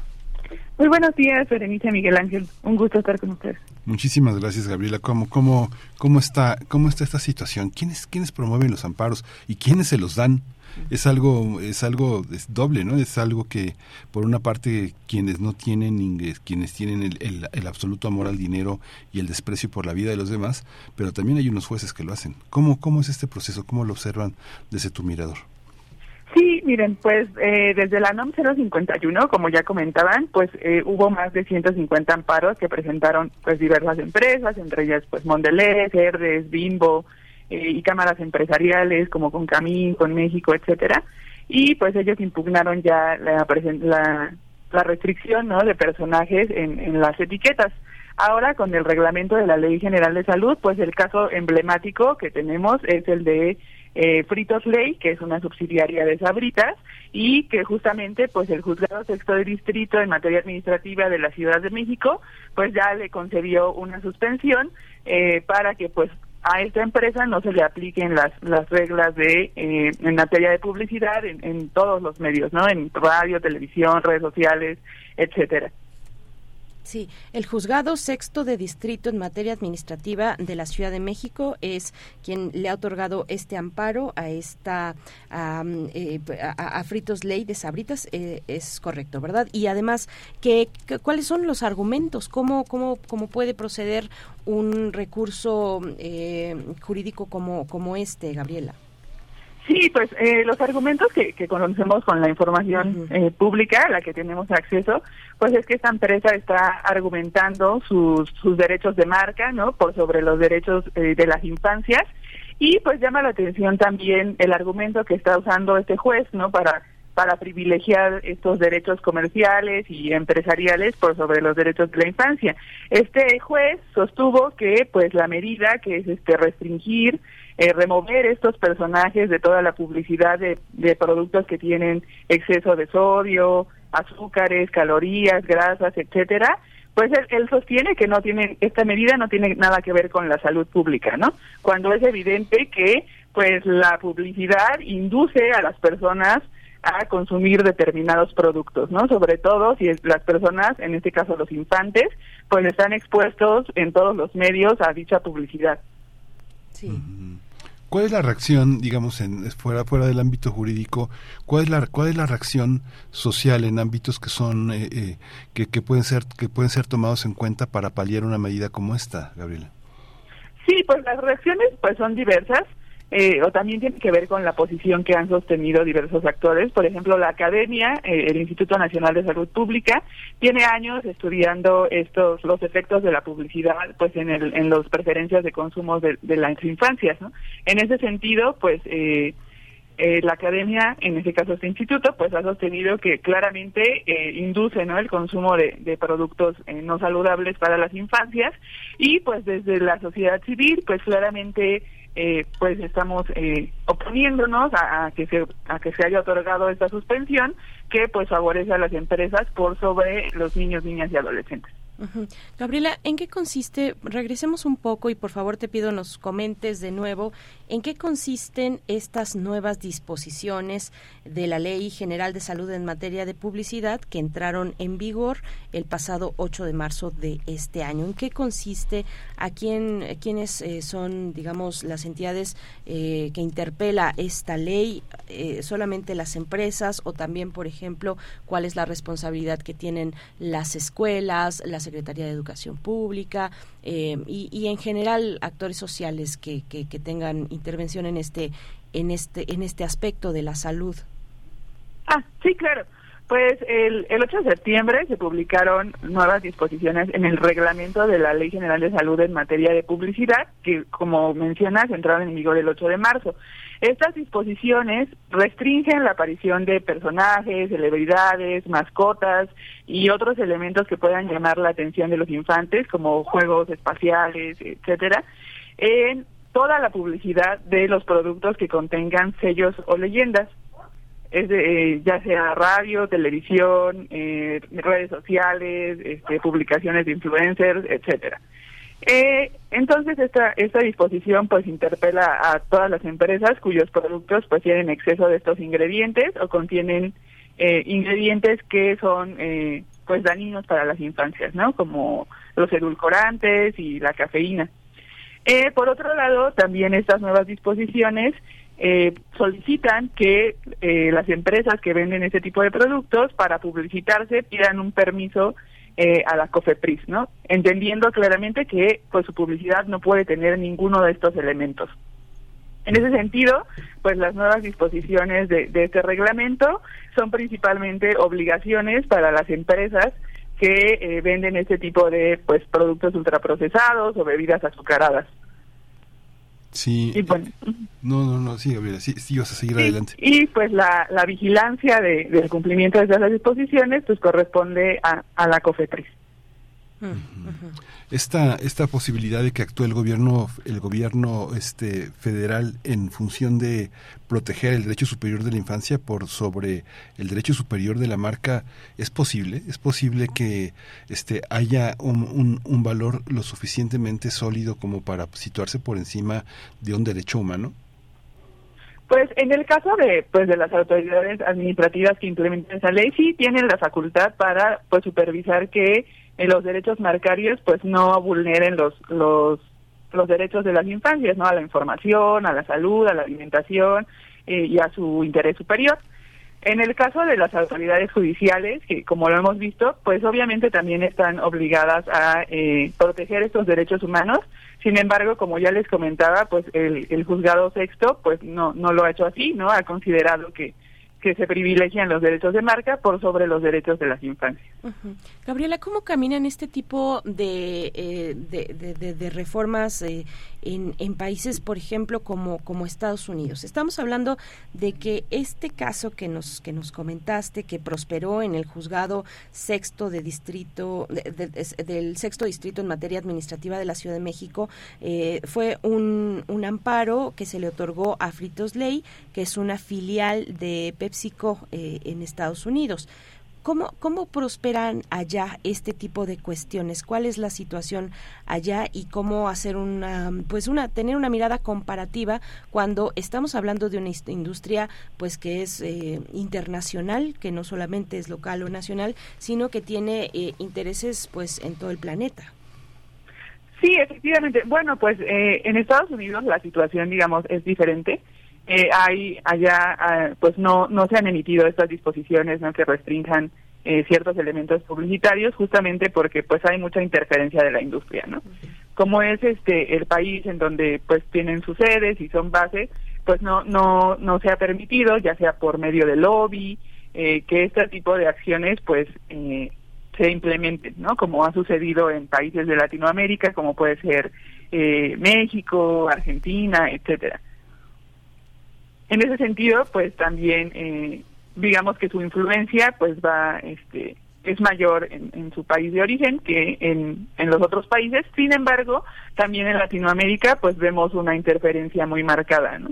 Eh, en Uruguay, en, en, Colombia, en Brasil, pues se han pedido que, por ejemplo, los etiquetados de advertencia, pues tengan los más altos estándares que, que recomienda la OMS, la OPS, etcétera. Perdón, y nada más como paréntesis, ¿cuál es el nombre del, del juez que otorgó este amparo? ¿Lo tiene? Eh, eh, se llama Francisco Javier Rebolledo.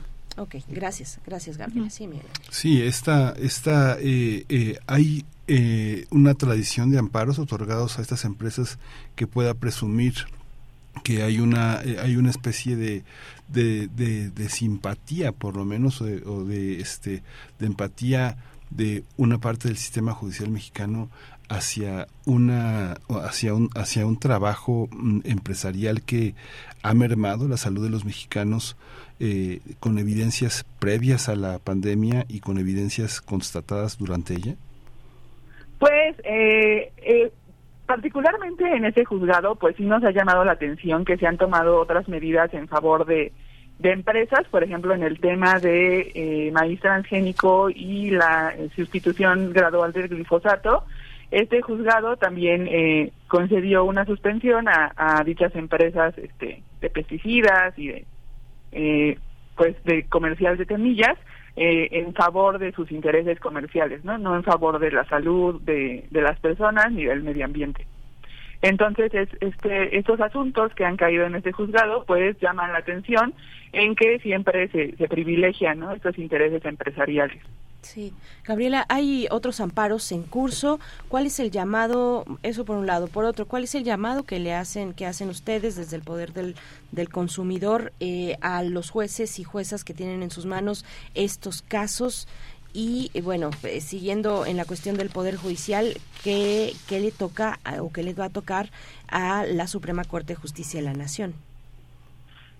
sí, bueno, sobre las dos normas que, que involucran eh, regulación a la publicidad. Por un lado, la norma 051. Eh, todavía hay varios amparos este, pendientes de resolución eh, en diversas instancias. Eh, ahorita mencionaré más adelante los, los que están en la Suprema Corte.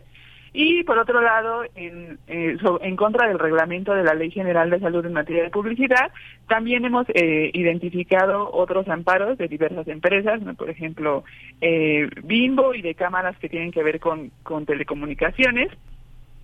sí, pues hay, estos amparos pues todavía están en, en primeras instancias, están en juzgados de distrito y bueno, el llamado es que pues eh, en esta ponderación de derechos que se tiene que hacer entre pues derechos comerciales como o de propiedad industrial como son los marcarios y pues derechos de la infancia, pues siempre se se privilegie ¿no? los derechos de las infancias a su sano desarrollo, a, su alimentación adecuada, eh, salud, ¿no?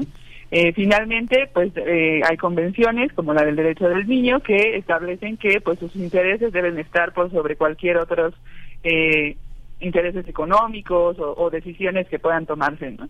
Y finalmente, en relación con los amparos que están en la Suprema Corte, hay cinco amparos que eh, ya pues ya han llegado al conocimiento de la Corte. Eh, tres de ellos ya tienen proyecto de sentencia que es público, que puede ser visitado en la página de la Suprema Corte de Justicia y que pues afortunadamente van en contra de los intereses empresariales y favorecen pues la salud de toda la población mexicana. Y hay otros dos amparos que eh, sí eh, impugnan eh, la restricción de personajes en las etiquetas de los productos, de los que todavía no conocemos proyecto de sentencia, todavía no se han emitido, y en estos pues también hacemos un llamado a pues ponderar, a poner atención, ¿no? A favorecer los derechos de las infancias y pues en general de toda la población mexicana. Podemos saber, perdón, bueno, solo para, para, para entonces ir teniendo claro todo este panorama, eh, Gabriela, podemos saber eh, o cómo, cómo podemos enterarnos cuáles son estas empresas que se oponen a esta medida de la Ley General de Salud en materia de, de publicidad, que la impugnan, que se oponen, que se amparan. Eh, ¿Quiénes son? Sí, pues por el momento eh, tenemos eh, a Fritos Ley, que es el caso más eh, emblemático.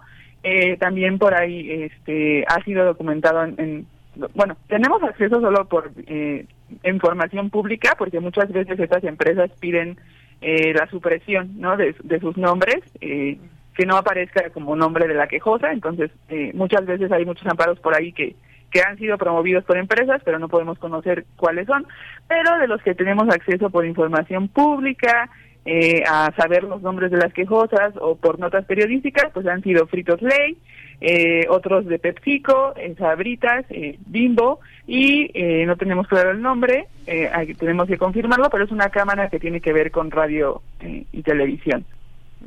Sí, pues sí, es que fundamentalmente van, van, van de la mano, ¿no? Esta parte que ha sido un largo proceso en este, en este país en los últimos 30 años en la que muchos medios de comunicación han visto oportunidades de negocio en, as- en aspectos que nada tienen que ver con la con, con, con las funciones y las tareas y las misiones primordiales del ejercicio de la comunicación que finalmente el negocio es redondo porque se promueven a través de los medios de los que son dueños este tipo de valores no es algo que cómo cómo cómo se observa desde el poder del consumidor la situación en América Latina cómo estamos en México a pesar de que en este momento en estos micrófonos estamos hablando de una situación pues todavía perniciosa cómo estamos en Centroamérica por ejemplo en la que gran parte de estos productos que se promueven en México se importan se importan este vía terrestre a Centroamérica Eh, sí, bueno, eh, en primer lugar, pues México tiene una de las regulaciones más avanzadas en materia de etiquetado de advertencia y ahora pues eh, regulación de publicidad, de elementos publicitarios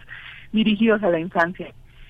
Eh, en Centroamérica, pues la, la situación no es tan clara, eh, hay gran interferencia de la industria y por otro lado ya en Sudamérica, pues sí hay varios intentos de, eh, o bueno, más bien ya se han concretado varios intentos de adoptar este tipo de regulaciones, eh, por ejemplo del etiquetado, el etiquetado de advertencia ya está presente en Argentina, en Uruguay, obviamente en Chile, que fue la primera nación en, en adoptarlo, eh, en, bueno, en Colombia y en Brasil. Eh, pero pues también tuvieron que lidiar ¿no? con, con interferencia de la industria. En algunos no se alcanzaron los altos estándares, eh, como pudiera ser el etiquetado de México, ¿no? Eh, que tiene eh, pues las restricciones a los elementos publicitarios y pues los sellos y las leyendas. Eh, y bueno, la situación en general es que pues en, en, en América Latina pues es que se, se está pugnando porque pues esta regulación eh, permanezca, se enfrenta la interferencia de la industria, ya sea de manera de lobby o como lo estamos viendo actualmente en México, eh, vía la vía judicial, ¿no?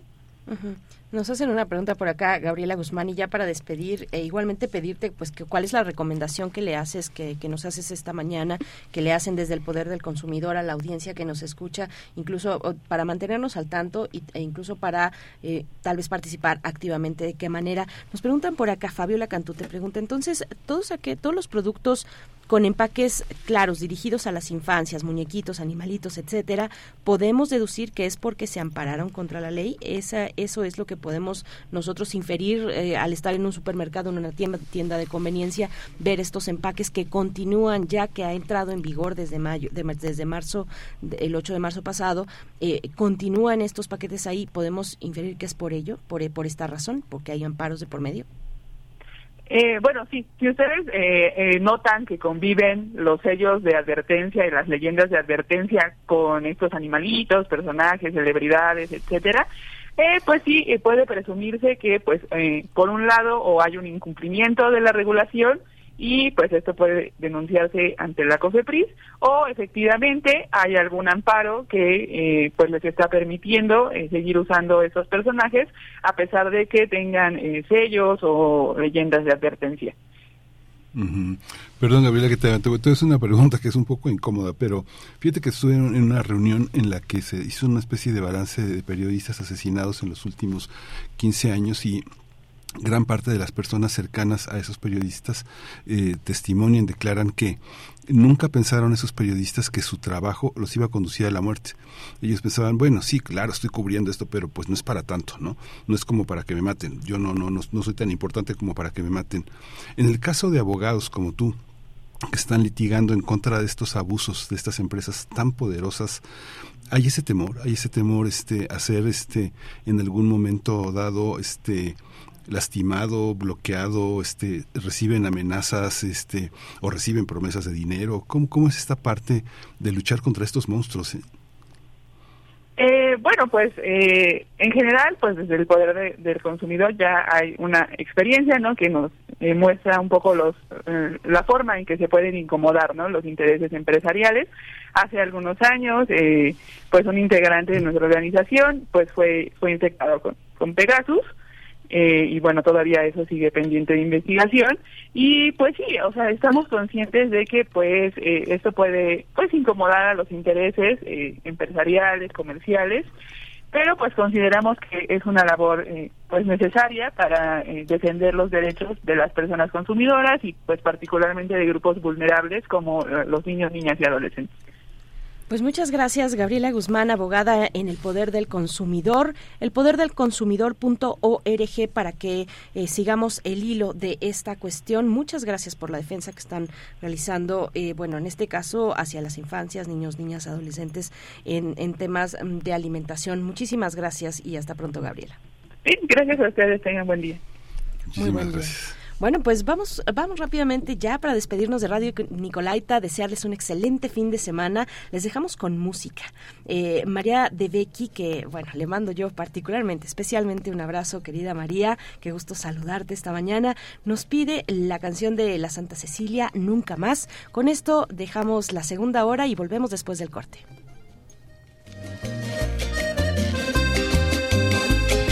Nos fuimos siguiendo un sueño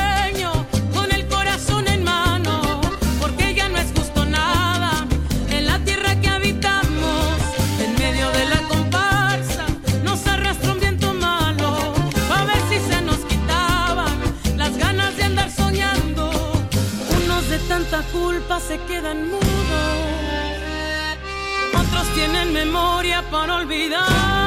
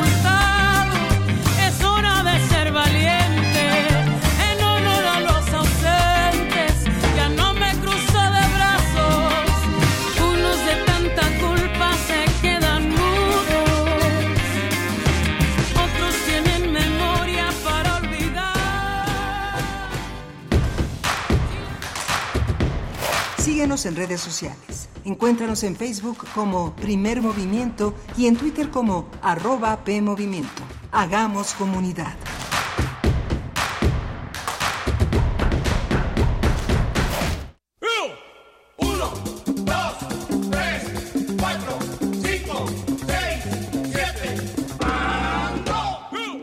El 30 de mayo, Prisma RU cumple sus primeros siete años de vida y estará con transmisión en vivo desde la sala Julián Carrillo.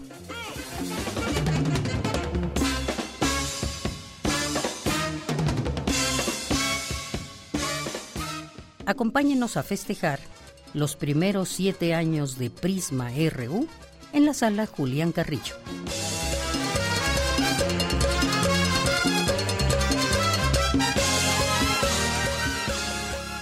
Si no puede acudir, escúchenos por el 96.1 de frecuencia modulada de 1 a 3. Radio UNAM.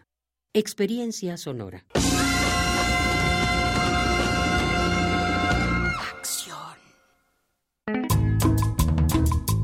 Por una ciudad más justa. Por una ciudad mejor. El respeto a nuestro voto en tu pueblo, barrio, colonia, alcaldía, siempre hay un árbitro en quien confiar. Por una capital con justicia electoral. Por una capital con justicia electoral. Tribunal Electoral de la Ciudad de México, garantizando justicia en tu elección. La piedra y el chemo activo afectan tu cerebro, te matan las neuronas y son muy adictivos. Yo sé lo que te digo, pues he sido testigo. Piensa más en tu gente, tu vida y tus amigos. Escucha lo que te digo, pues es verdad. El negocio de la droga es algo que termina mal. Escucha bien, hermano, porque esto te hace daño. El negocio de la droga es algo que termina mal. Esto siempre acaba mal, carnal. Esto.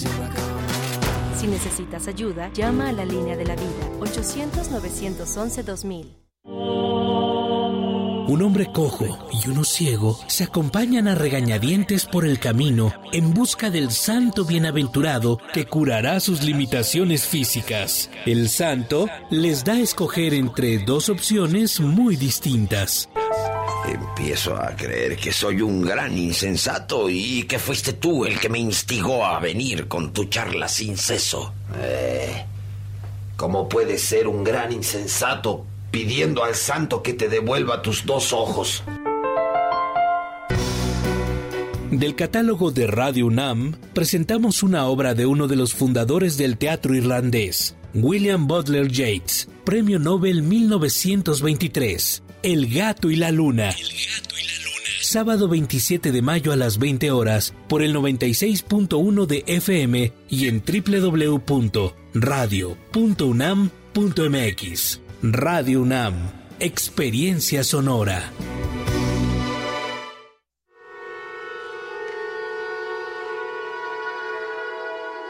La música no es un lenguaje único de expresión, es la herramienta que puede entregarte una historia digerible o un poema con un misterio encriptado.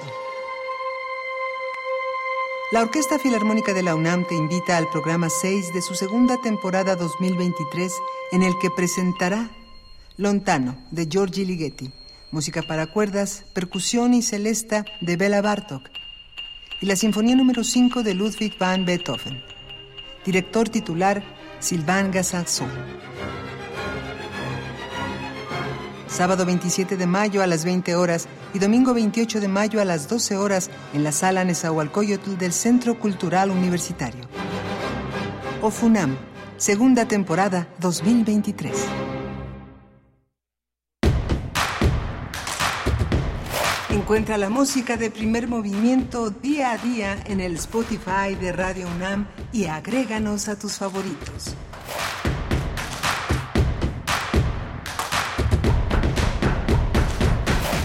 Hola, buenos días. Ya son las 9 de la mañana con 4 minutos en este viernes, mayo 26. 26 de mayo estamos eh, aquí en primer movimiento. Rodrigo Aguilar en la producción ejecutiva, está Violeta Berber en la asistencia de producción, está Arturo, Arturo González en la cabina. Arturo visitándonos esta, esta, esta mañana, es nuestro técnico de cabecera, pero bueno, ahora, ahora ya tiene otras, otros viajes. Eh, gracias, Berenice Camacho, en la conducción de esta mañana. Berenice, buenos días. Miguel Ángel Quemain, sí, es nuestro, eh, bueno, pues sí, es eh, la persona que está frente a los controles, que, que, que, estuvo durante muchos años en el turno de la mañana, ya no está en el turno de la mañana y es por eso que ahora que nos viene a visitar, pues eh, lo, lo, lo, lo, compartimos con ustedes y, saludamos con mucho gusto a Arturo González, que, que, está por acá esta mañana en la operación de la consola en AM, Socorro Montes en, perdón, en FM, Socorro Montes en amplitud modulada, está por acá nuestro compañero eh, Antonio Quijano, jefe de noticias y bueno, algunos comentarios en redes sociales. Eh, Mario Espejel nos dice buenos días, los escucho todos los días, aunque no siempre puedo escribir. Felicidades a todos, excelente programa. Y nos pide, nos hace una sugerencia musical. Esperemos que pueda salir más adelante. Mario Espejel, el Zarco, el Zarco Tecuani nos dice, ah caray, parece que estoy viendo a la chaviza saltar y cantar en la TNT. en la TNT. Yo creo que lo dice por la canción que escuchamos de eh, la canción titulada Odín de Pascu y Rodi, eh, Rodri, perdón, yo tampoco sabía de qué se trataba, eh, eh, Sarco tampoco sabía y dije, ¿qué será una canción de anime? Algo por el estilo, pero no. Al parecer ya me informaron eh, aquí los compañeros de, de producción, Rodrigo Aguilar ya vino a aclararnos la cuestión de que se trata de un colectivo, de una especie de colectivo que tiene videos en YouTube, unos youtubers que difunden pasajes distintos de la historia y también, bueno, en este caso de la mitología, y lo hacen a través de animaciones. Antes, al principio, en sus inicios, lo hacían con stop motion y ahora ya lo hacen con eh, animaciones digitales, ¿no? Ese es, ese es el punto de la cuestión porque yo también pensé que estábamos... Hay buenas canciones de, bueno, de, de, de, anime o, eh, o parecidas. Bueno, es toda una corriente también pero sí sonaba mucho a eso. Estoy de acuerdo contigo, Sarco. Edel Jiménez dice por acá el argumento del juez, está hablando de este juez que otorgó a eh, Fritos Ley el amparo en cuestiones de publicidad en alimentos chatarra. Eh, nos dice Del Jiménez, el argumento del juez eh, seguro es el dinero y, o, favores políticos. Edel, muy buenos días para ti. Eh, Fabiola Cantú también nos, nos acompaña en redes sociales. Eh, mm, y bueno, pues a ver, seguimos con sus comentarios. Es que muchos son, muchos de estos son complacencias musicales que esperamos puedan salir. Nos, nos pregunta Del Jiménez, ¿el Popo es un volcán joven? ¿La edad de los volcanes es relevante? Yo te recomiendo, Edel, que te acerques a la Gaceta Universitaria, la del día de ayer, bueno, la que se publicó ayer y que permanece hasta el próximo lunes, mm, que te acerques y que revisemos, revisemos todos los contenidos que hay ahí en Gaceta Universitaria porque está dedicada eh, especialmente a pues eh, todo toda la información en torno al volcán Popocatépetl y a este ciclo de actividad que ha que ha tenido en los recientes en los más recientes días eh, bueno, pues saludos Marcela Void eh, Márquez en redes sociales, a Rosario Durán también. Dice, hace años vi un documental que se llamaba Círculo de Fuego y decía que todos los volcanes estaban conectados en cierta forma. ¿Será cierto? Pregunta. Gracias, eh, Rosario Durán. Bueno, eh, y piden y piden más música. Eh, bueno, también Diana Flor Linares Trejo, saludos para ti.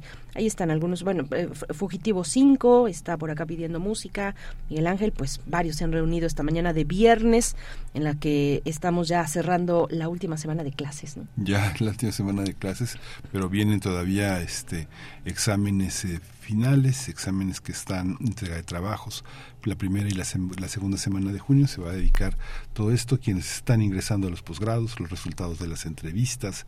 Todavía hay mucha, mucha actividad hasta, hasta julio en esta, en estas nuevas, en estas nuevas generaciones que integrarán pues el sistema de posgrados que forma, que forma la universidad. Así es, así es. Bien, pues vamos, vamos a tener en esta mañana, hay recomendaciones desde el Fondo de Cultura Económica con Vero Ortiz.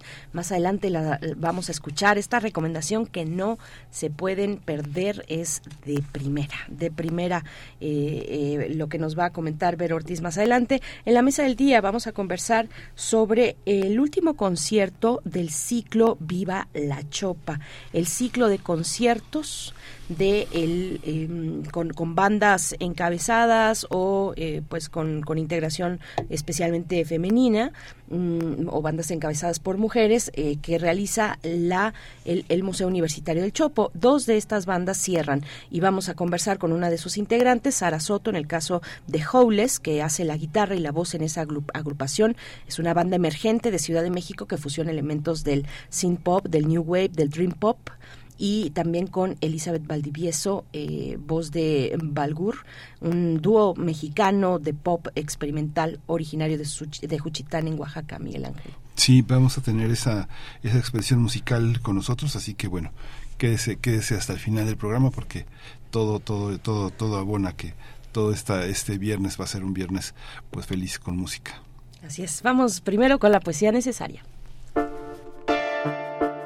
Es hora de Poesía necesaria. Pues no podía pasar inadvertido por aquí el aniversario de Rosario Castellanos. ¿Qué sería de nosotras de nosotros sin, sin Rosario, sin, sin la mujer que sabe latín, a la que amamos hasta la pared de enfrente. Ella nació un 25 de mayo. Eh, ayer ayer se, se cumplieron 98 años de, de su aniversario, un 25 de mayo de 1925. Ya falta poco para su centenario. Nació en Ciudad de México. La poesía de Rosario Castellanos su poesía, pero también su prosa, su dramaturgia, en fin, ensayos y demás, bueno, ensayos particularmente, eh, la, la poesía y su poesía, su poesía al frente es profunda, mm, yo creo que hasta oscura, solitaria, habla de la, de la muerte, del amor, también de la maternidad y de otros temas eh, que, que, que, ha retratado y que tenemos, tenemos en el legado poético de Rosario Castellanos. Ahí también vamos a encontrar erotismo erotismo y ahí pues entonces les propongo escuchar este poema que se titula Al filo del gozo, que fue publicado en 1950 en el libro de la, vigilia estéril. Así es que para seguir festejando a la gran Rosario Castellanos, a la mujer que sabe latín, vamos con Al filo del gozo. Al filo del gozo. Uno.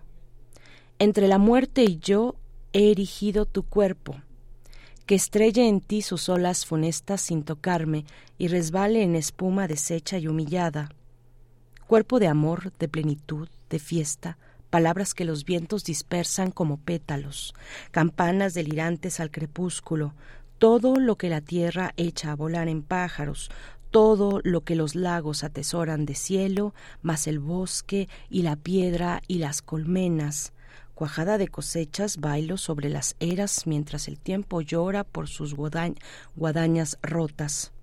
Venturosa ciudad amurallada, ceñida de milagros, descanso en el recinto de este cuerpo que empieza donde termina el mío. Convulsa entre tus brazos como mar entre rocas, rompiéndome en el filo del gozo o mansamente lamiendo las arenas asoleadas. Bajo tu tacto tiemblo como un arco en tensión palpitante de flechas y de agudos silbidos inminentes. Mi sangre se enardece igual que una jauría, olfateando la presa y el estrago. Pero bajo tu voz mi corazón se rinde en palomas devotas y sumisas. Tu sabor se anticipa entre las uvas que lentamente ceden a la lengua, comunicando azúcares íntimos y selectos. Tu presencia es el júbilo. Cuando partes, arrasas jardines y transformas la feliz somnolencia de la tórtola en una fiera expectación de galgos.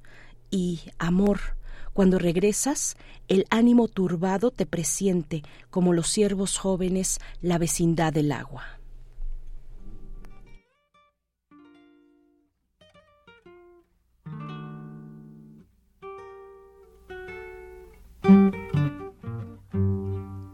Déjame que te cuente, limeño.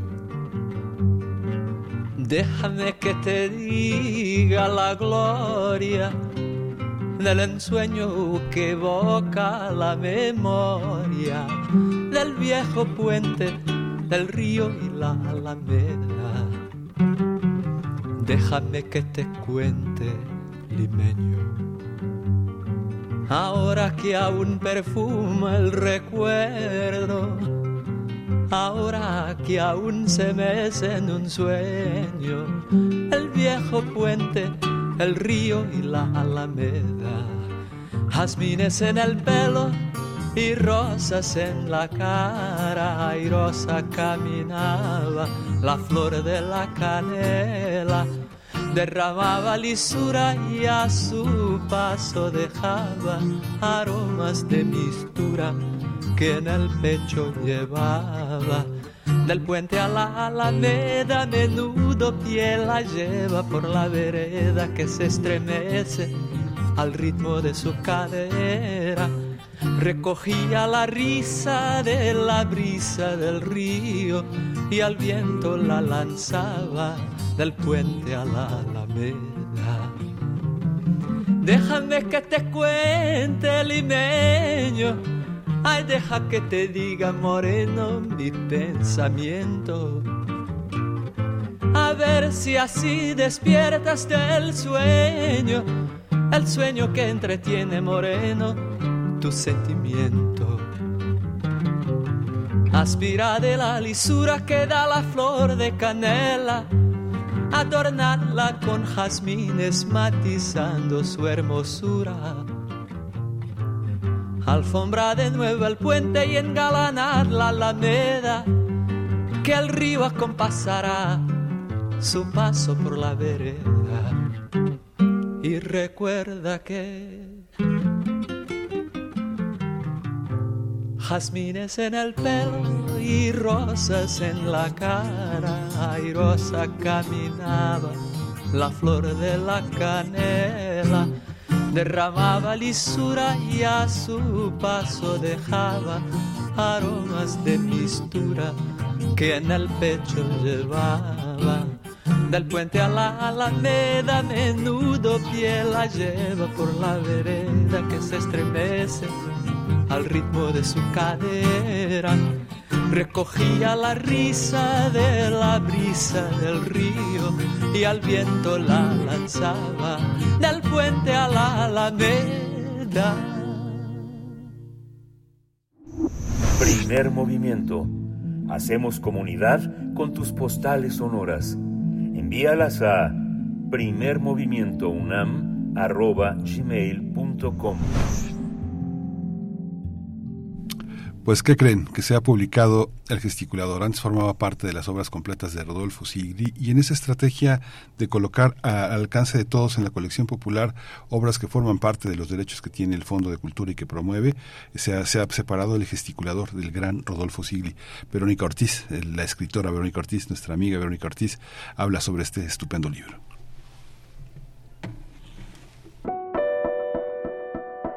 Muy buenos días. Me da un gran gusto saludarles a todas y todos los seguidores de Primer Movimiento y desde luego al equipo que hace posible este programa de lunes a viernes. Bueno, pues hoy les hablaré de uno de nuestros más notables y críticos dramaturgos del siglo pasado, Rodolfo Usigli, también novelista, ensayista y diplomático, quien recibió, entre otros reconocimientos, el Premio Nacional de las Letras 1972.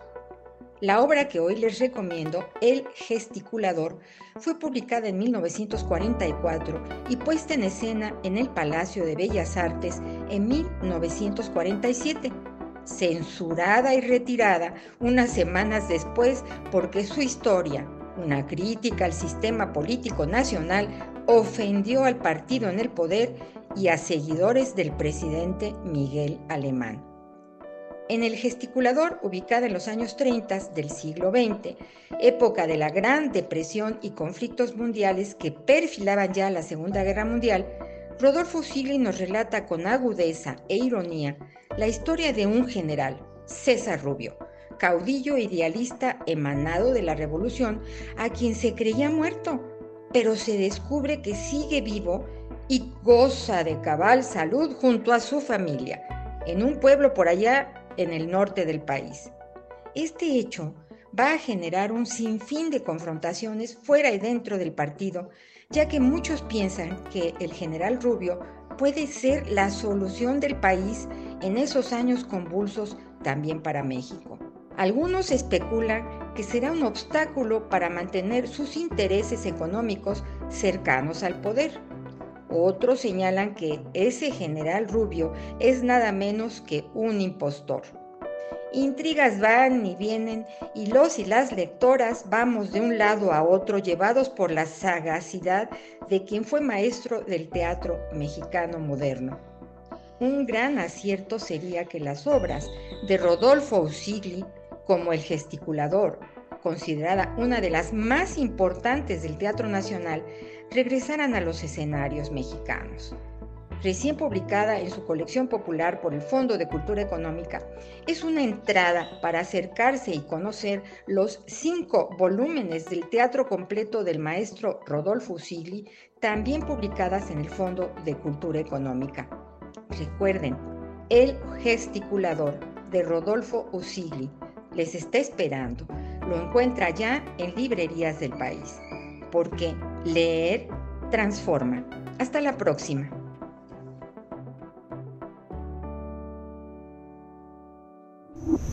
Primer movimiento. Hacemos comunidad en la sana distancia.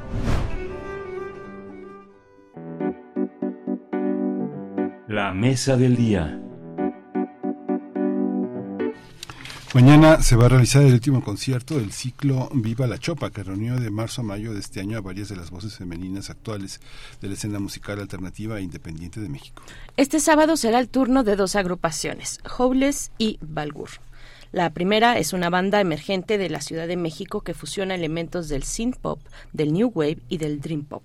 Tiene un álbum titulado To Repel Ghost, el cual tiene más de 20.000 reproducciones en Spotify y forma parte de la playlist de la BBC Radio 6, Dublab y Marvin, entre otros. En su propuesta musical, Howless utiliza métodos creativos y literarios para crear un sonido único. Sus interpretaciones, su, sus intérpretes, perdón, e integrantes son Carla Ramírez en sintetizadores y voz, Sara Soto en guitarra y voz, Mauricio Tinajero en batería y voz y Emanuel Pérez en el bajo.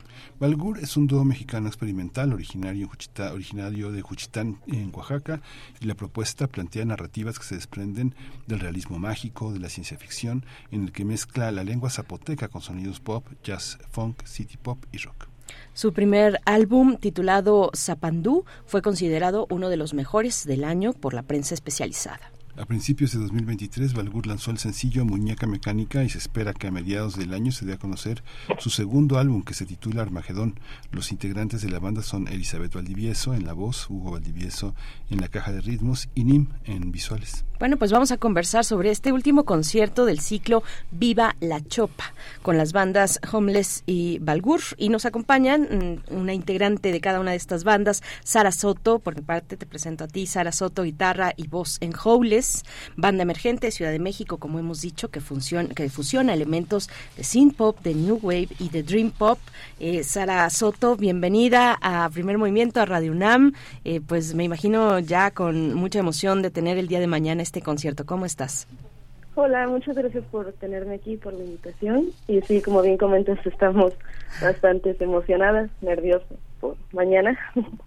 Sí, sí, sí, qué, qué bien. Les, les, va a ir, les va a ir muy bien. Ha sido un ciclo muy interesante, así es que ustedes lo van a llenar también, Miguel Ángel. Sí, por mi parte eh, eh, presento también a Elizabeth Valdivieso.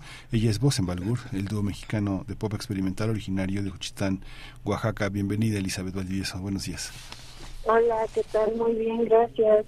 Eh, muy contentas de poder estar con ustedes esta mañana y agradeciendo el espacio que nos dan para poder eh, promocionar nuestra nuestra presentación de mañana que es lo del Chopo. Gracias. No, gracias a ustedes, gracias a ustedes, Elizabeth, Sara, por estar aquí.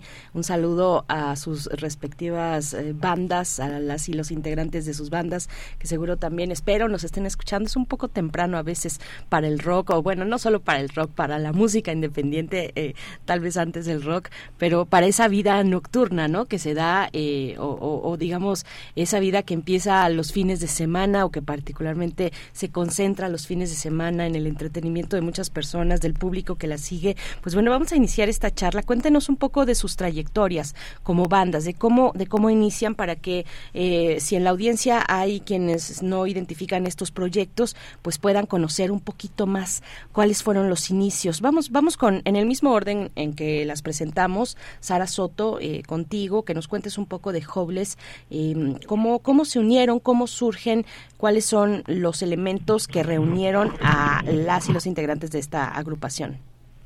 Sí, claro. Bueno, eh, Howless comienza en 2018 con algunas compañeras que ya no se encuentran actualmente en la agrupación. Yo fui una de esas eh, personas que comenzó el proyecto y mm, por ahí del 2019 nosotros quisimos formalizarlo, entonces comenzamos con eh, la grabación en un estudio de nuestro primer material, que es el álbum que salió el año pasado. Y bueno, comenzamos a grabar en 2019, después se nos atravesó la pandemia, lo cual atrasó muchísimo los planes que teníamos de lanzamiento. Ya no nos pudimos reunir hasta 2021, que retomamos el plan y el proyecto. Y ya a principios del 2022 salió nuestro primer EP, entonces somos un proyecto relativamente nuevo, emergente, y eh, en este año estamos preparando mm, nuevas cosas que tal vez salgan el próximo año. Elizabeth, eh, pues tú también coméntanos un poco de cómo surge, cómo se integra esta banda mm, Balgur, cuáles son los elementos eh, pues musicales, las influencias musicales que encontraron y que les unieron para formarse como banda. Claro, pues bueno, principalmente nacimos y crecimos juntos porque somos hermanos, entonces comenzamos desde muy pequeños a experimentar con la composición, el arreglo, la grabación y posteriormente hace aproximadamente ocho años decidimos sentarnos para comenzar a planear un álbum, eh, álbum Zapandú y estábamos como eh, un poco desubicados por eh, porque no sabíamos como por qué línea eh, inclinarnos, pero en ese momento escuchábamos mucha música japonesa, mucho city pop y también como jazz fusión eh, y decidimos como eh, seguir como esta esta línea creativa y pues nos, nos encerramos en, casa y empezamos a grabar con lo que teníamos que era en ese momento varios sintetizadores y el resultado fue un álbum de ocho, perdón, de nueve canciones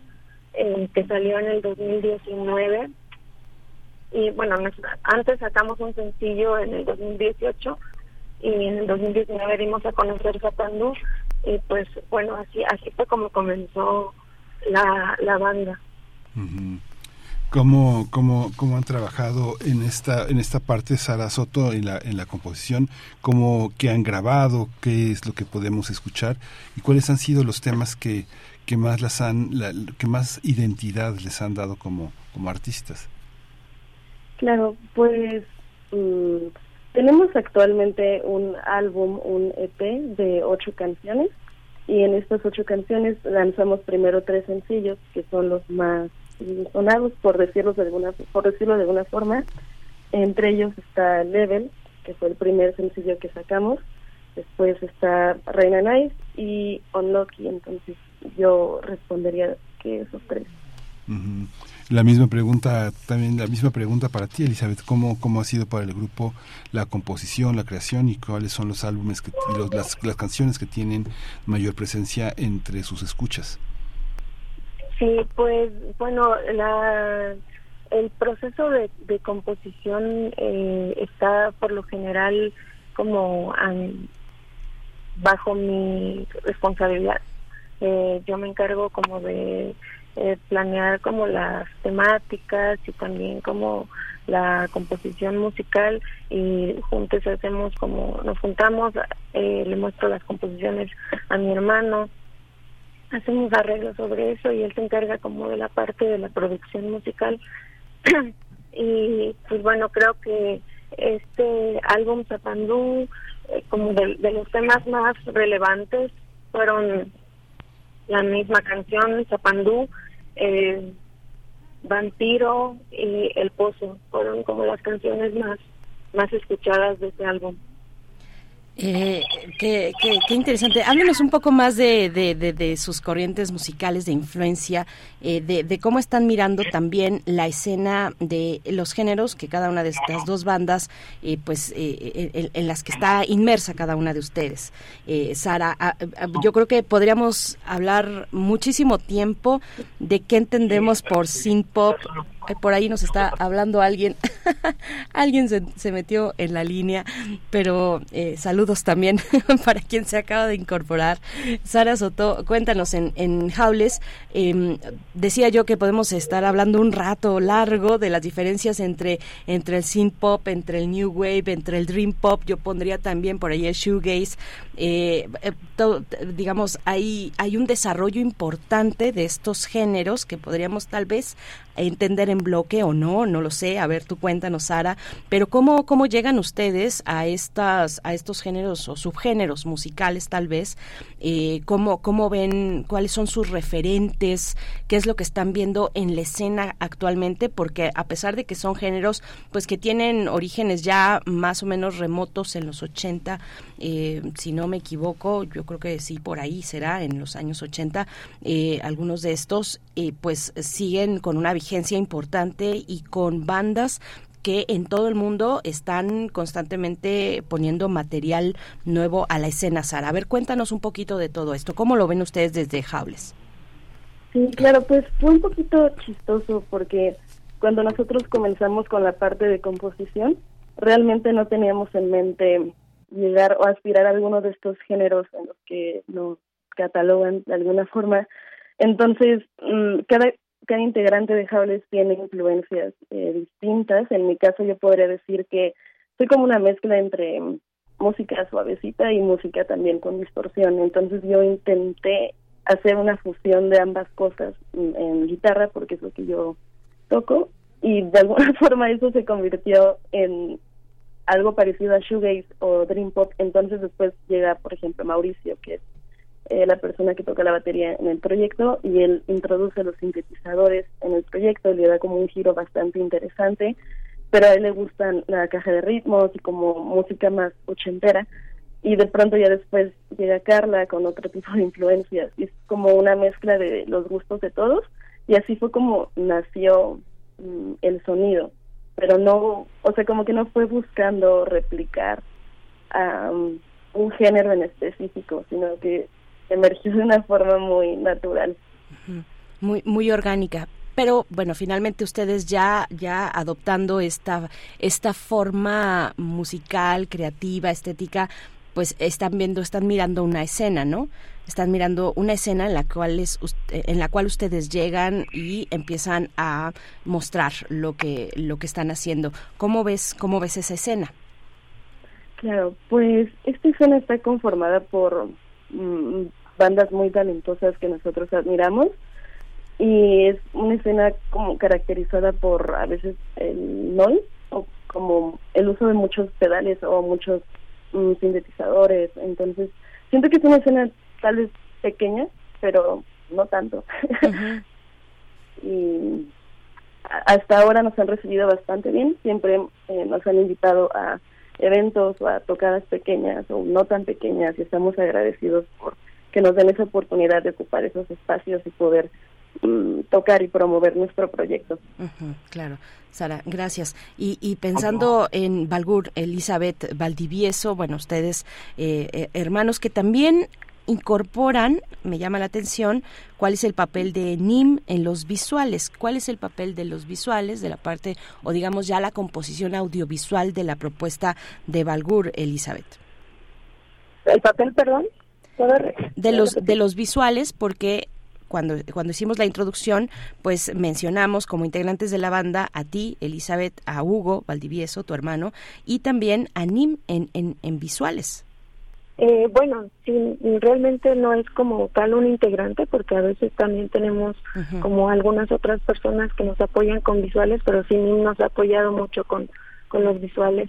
Y pues bueno, creo que en, en, el, en la presentación, en la puesta en escena de Valgur, eh, los visuales forman como un papel importante porque pues en realidad somos nosotros dos en el escenario por lo general eh, porque bueno en lo personal me gusta la idea como de apropiarme de todo el escenario y como eh, también poner mucho énfasis en, en la en la performática es una, es algo que, que disfrutamos mucho y es por eso que hemos como tratado de dejar de lado los instrumentos no de lado más bien como dejarlos como para el estudio y enfocarnos como en, en pues sí, en, hacer una, una buena presentación, una puesta en escena, una performance que, que que nos llena a nosotros y también pues al público.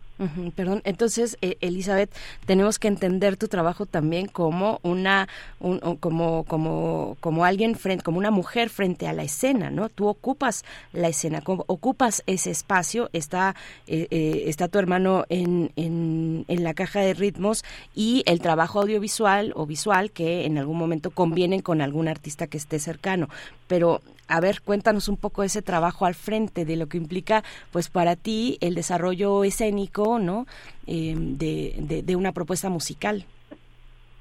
Pues es mucho eh, trabajo como interno, eh, para mí es como, no sé, eh, a veces me remonto como a mis clases de teatro y pues es estar pensando mucho en, en, en, en la infancia, en las heridas, en, en lo que me ha hecho sufrir y también en lo que me ha hecho ser feliz, ¿no? Eh, como en todas estas emociones que guardo y que he guardado a, a, lo largo de la vida y pues no sé, al momento de estar en el escenario solo vuelvo a hacer como remembranza de estas de estas etapas de mi vida y pues creo que eso para mí eh, me ayuda mucho como a, a desenvolverme y, a, y a, crear este este performance. Sí porque es algo como muy muy mágico muy genuino y pues siento que es como muy muy importante en, en, en nuestra en nuestra presentación este esta parte pues vamos a escuchar, vamos a escuchar un poco de eh, su propuesta musical, de la música. Vamos a empezar con, con Balgur, vamos a escuchar y te pido, Elizabeth, que pues nos cuentes un poquito de esta propuesta que es eh, Bola Oro. Bola Oro es lo que vamos a escuchar en este momento, así es que háblanos un poco de esta canción, eh, cómo, cómo fue compuesta, cuál es el mensaje dentro de ella, eh, cuéntanos. Eh, sí, bueno, Bola Oro es la canción que estamos promocionando en este momento. Es nuestro, es el cuarto sencillo de nuestra, de nuestro nuevo álbum que está por salir eh, el próximo mes.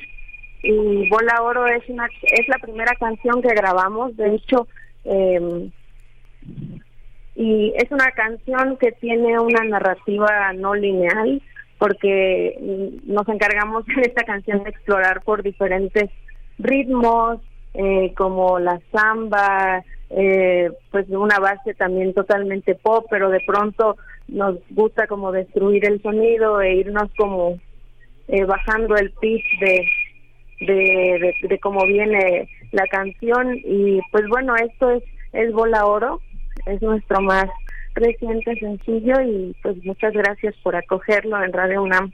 Pues vamos a escucharlo.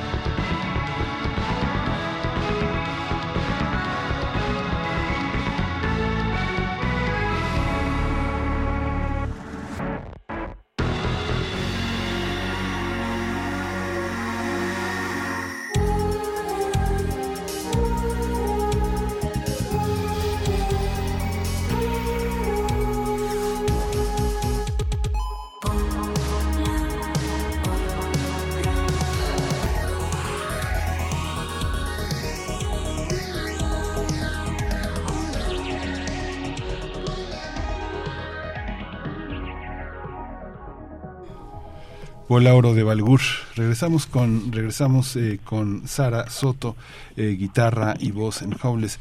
¿Cómo, cómo eh, hay una investigación sobre los temas que, que, que, van realizando, Sara? ¿Hay una visión a futuro sobre lo que quieren hacer, los temas pendientes que, que se quedan en el tintero y por falta, no sé, por falta de tiempo, por falta de agenda, por falta de recursos tienen que esperar, pero, pero siguen insistiendo? ¿Cómo, cómo se perfilan hacia, hacia adelante? ¿Qué es, lo que, ¿Qué es lo que está pendiente de lo que están realizando?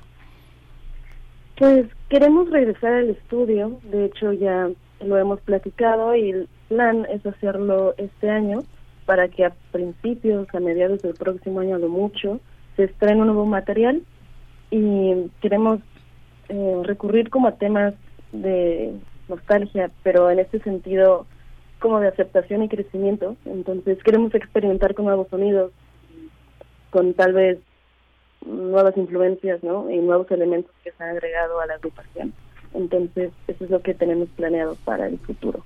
Un poco en la misma en la misma tónica Elizabeth Valdivieso escuchamos voladora pero bola oro pero cómo cómo está la eh, eh, la idea de la idea de futuro es clara digamos cuando ustedes trabajan como familia como hermanos y ven a los demás a otros grupos que tienen un cariz que suele llamarse profesional porque hay algo instrumental que no que no vincula emotivamente a los miembros de un grupo sino su calidad musical sus intereses pero cómo cómo cómo se perfilan hacia hacia el futuro se perfilan juntos perfilan otras formas de investigación de diversificación de sus temas cuéntanos un poquito el pasado mañana.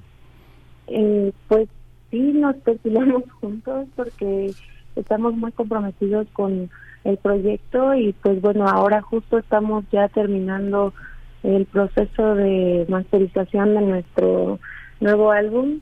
Eh, de hecho, creo hoy nos entregan la última, como el proceso final de, la última canción y el próximo mes, bueno, a principios de julio saldría nuestro, nuestro álbum Armagedón, al parecer el 12 de julio, y pues también tenemos planes, de hecho ya estamos como nuevamente grabando lo que viene como el nuevo álbum después de Armagedón y pues estamos como en ese proceso de pues leer mucho, eh, documentarnos, eh, escuchando música nueva también, no nueva como actual, pues también actual, pero también como descubriendo música eh, antigua y pues estamos como en este proceso de, de buscar qué, qué es lo que nos va a representar en el tercer álbum de Valgur y ya estamos como trabajando en ello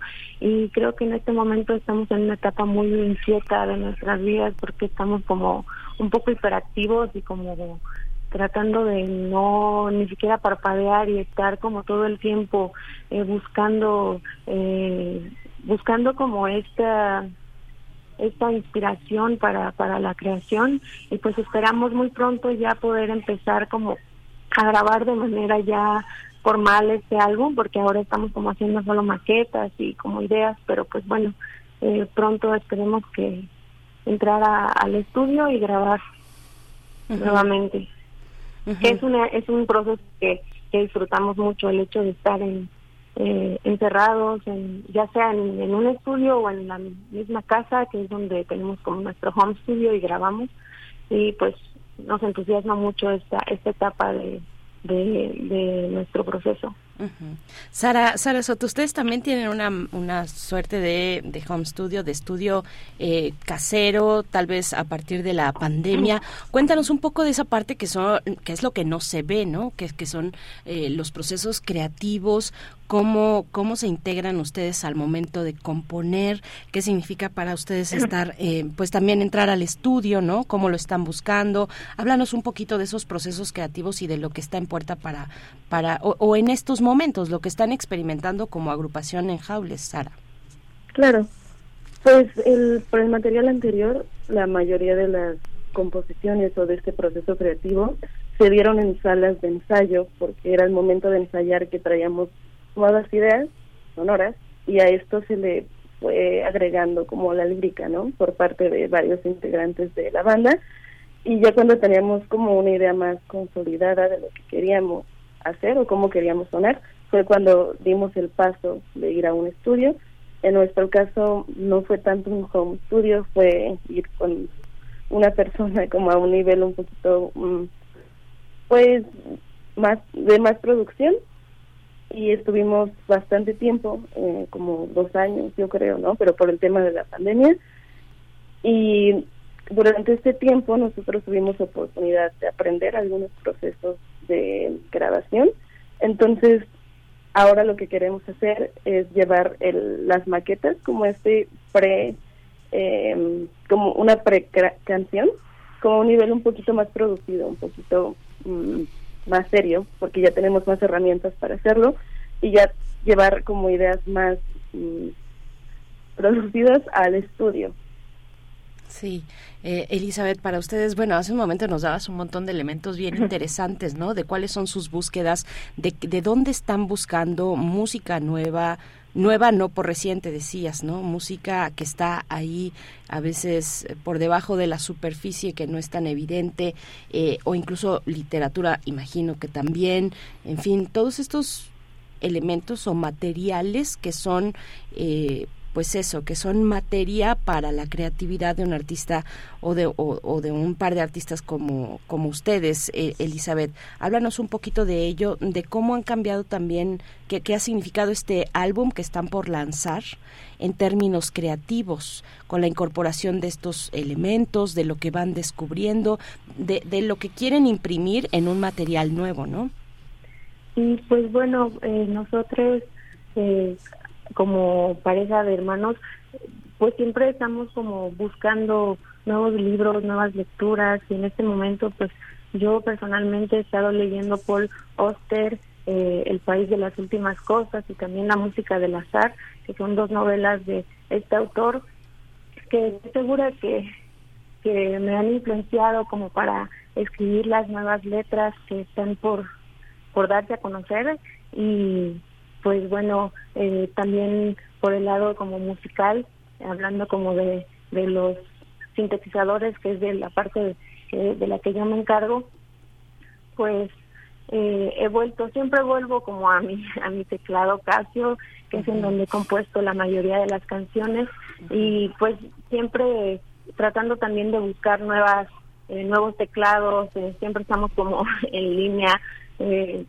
cachando esta, estas oportunidades para poder adquirir eh, teclados o en los tianguis de música eh, para poder como retomar esta estética sonora y bueno no retomarla más bien porque nos gusta mucho esta estética creemos que es nostálgica por sí sola y entonces eh, pues creemos que vamos a seguir como por, por esta misma línea pero pues bueno eh, partiendo como de de una producción quizá un poco eh, diferente.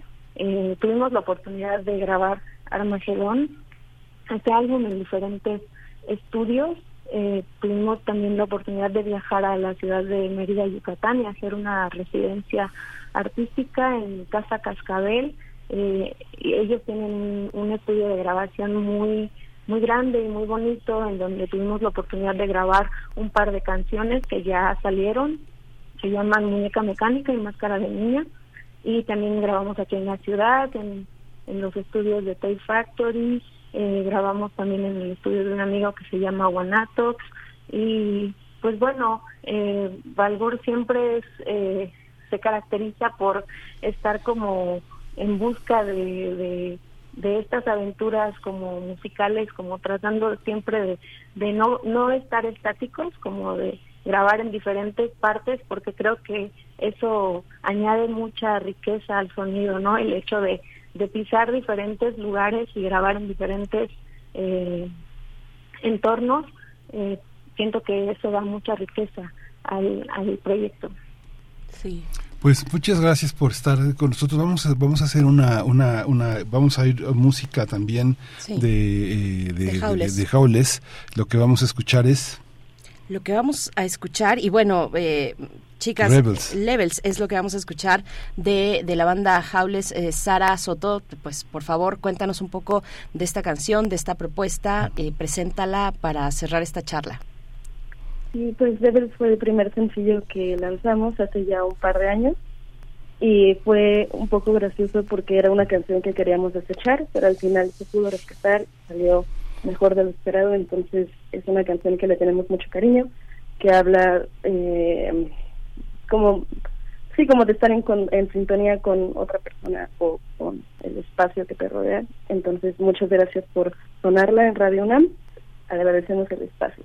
Ah, no, no, no, nada que agradecer. Muchas gracias y mucha suerte el día de mañana en el Museo Universitario del Chopo, mañana 27 de mayo a las 7 de la tarde noche en el Foro del Dinosaurio en Ciudad de México. Los boletos se pueden adquirir en boletos.chopo .unam.mx. Mucha suerte a ambas eh, bandas, Sara Soto, guitarra y voz en, Howles. Muchísimas gracias. Nos quedamos con, con tu propuesta, con la propuesta de tu banda y también Elizabeth Valdivieso, la voz en Balgur, este dúo mexicano eh, que estará presentándose de origen juchiteco, que estará presentándose mañana también en Viva la Chopa. Gracias a ambas y nos quedamos con esta propuesta musical Levels de, de Howles. Vamos con ello. Thank you.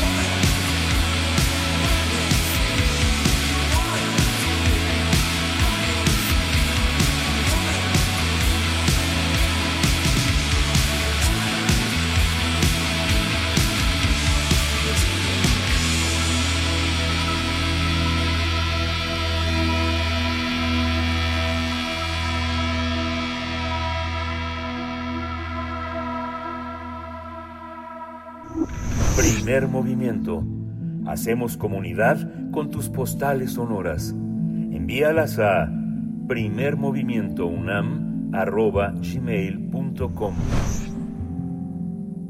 9 con 56 minutos y en estos últimos momentos de la emisión de hoy viernes eh, queremos solamente mencionar rápidamente algunos comentarios en las redes sociales. María Elizondo nos dice gracias por la flor de la canela. Fue la primera canción que me aprendí para, para cantar con mi mamá y mis tíos como a los 10 años.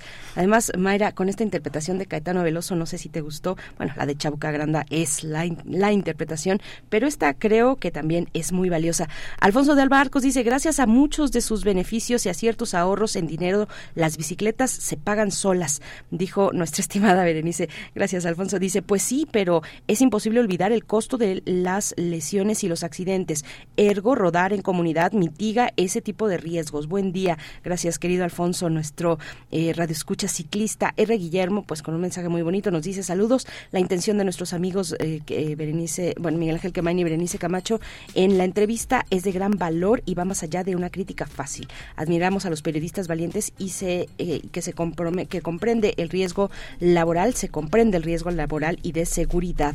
Los admiramos y respetos de corazón. Gracias. Julio Hernández también dice saludos y buen fin de semana. Eh, los escucho en todas, todas las mañanas. Abrazos comunitarios y nos vamos a despedir con esta propuesta que nos hace Fugitivo 5 Alejandro. Saludos a Chihuahua, por cierto, que nos pide a Hot Chip Over and Over para despedirnos en esta mañana de viernes. Miguel Ángel, nos vamos. Nos vamos, eh, nos escuchamos el próximo lunes. Gracias por su escucha, gracias por sus comentarios tan alentadores. Esto fue Primer Movimiento. El mundo desde la universidad.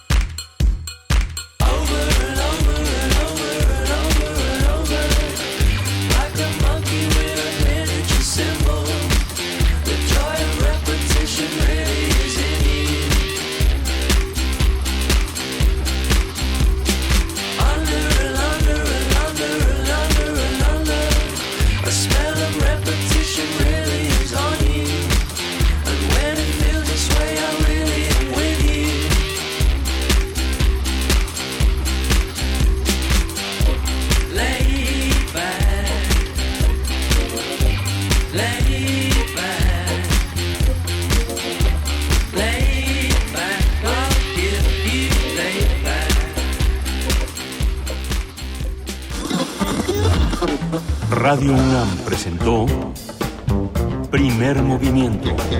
El mundo desde la universidad. Con Berenice Camacho y Miguel Ángel Gemain en la conducción. Rodrigo Aguilar y Violeta Berber, producción. Antonio Quijano y Patricia Zavala, noticias. Miriam Trejo, coordinación de invitados. Tamara Quirós, redes sociales. Arturo González, operación técnica. Locución, Tessa Uribe y Juan Staca. Quédate en sintonía con Radio UNAM. Experiencia sonora.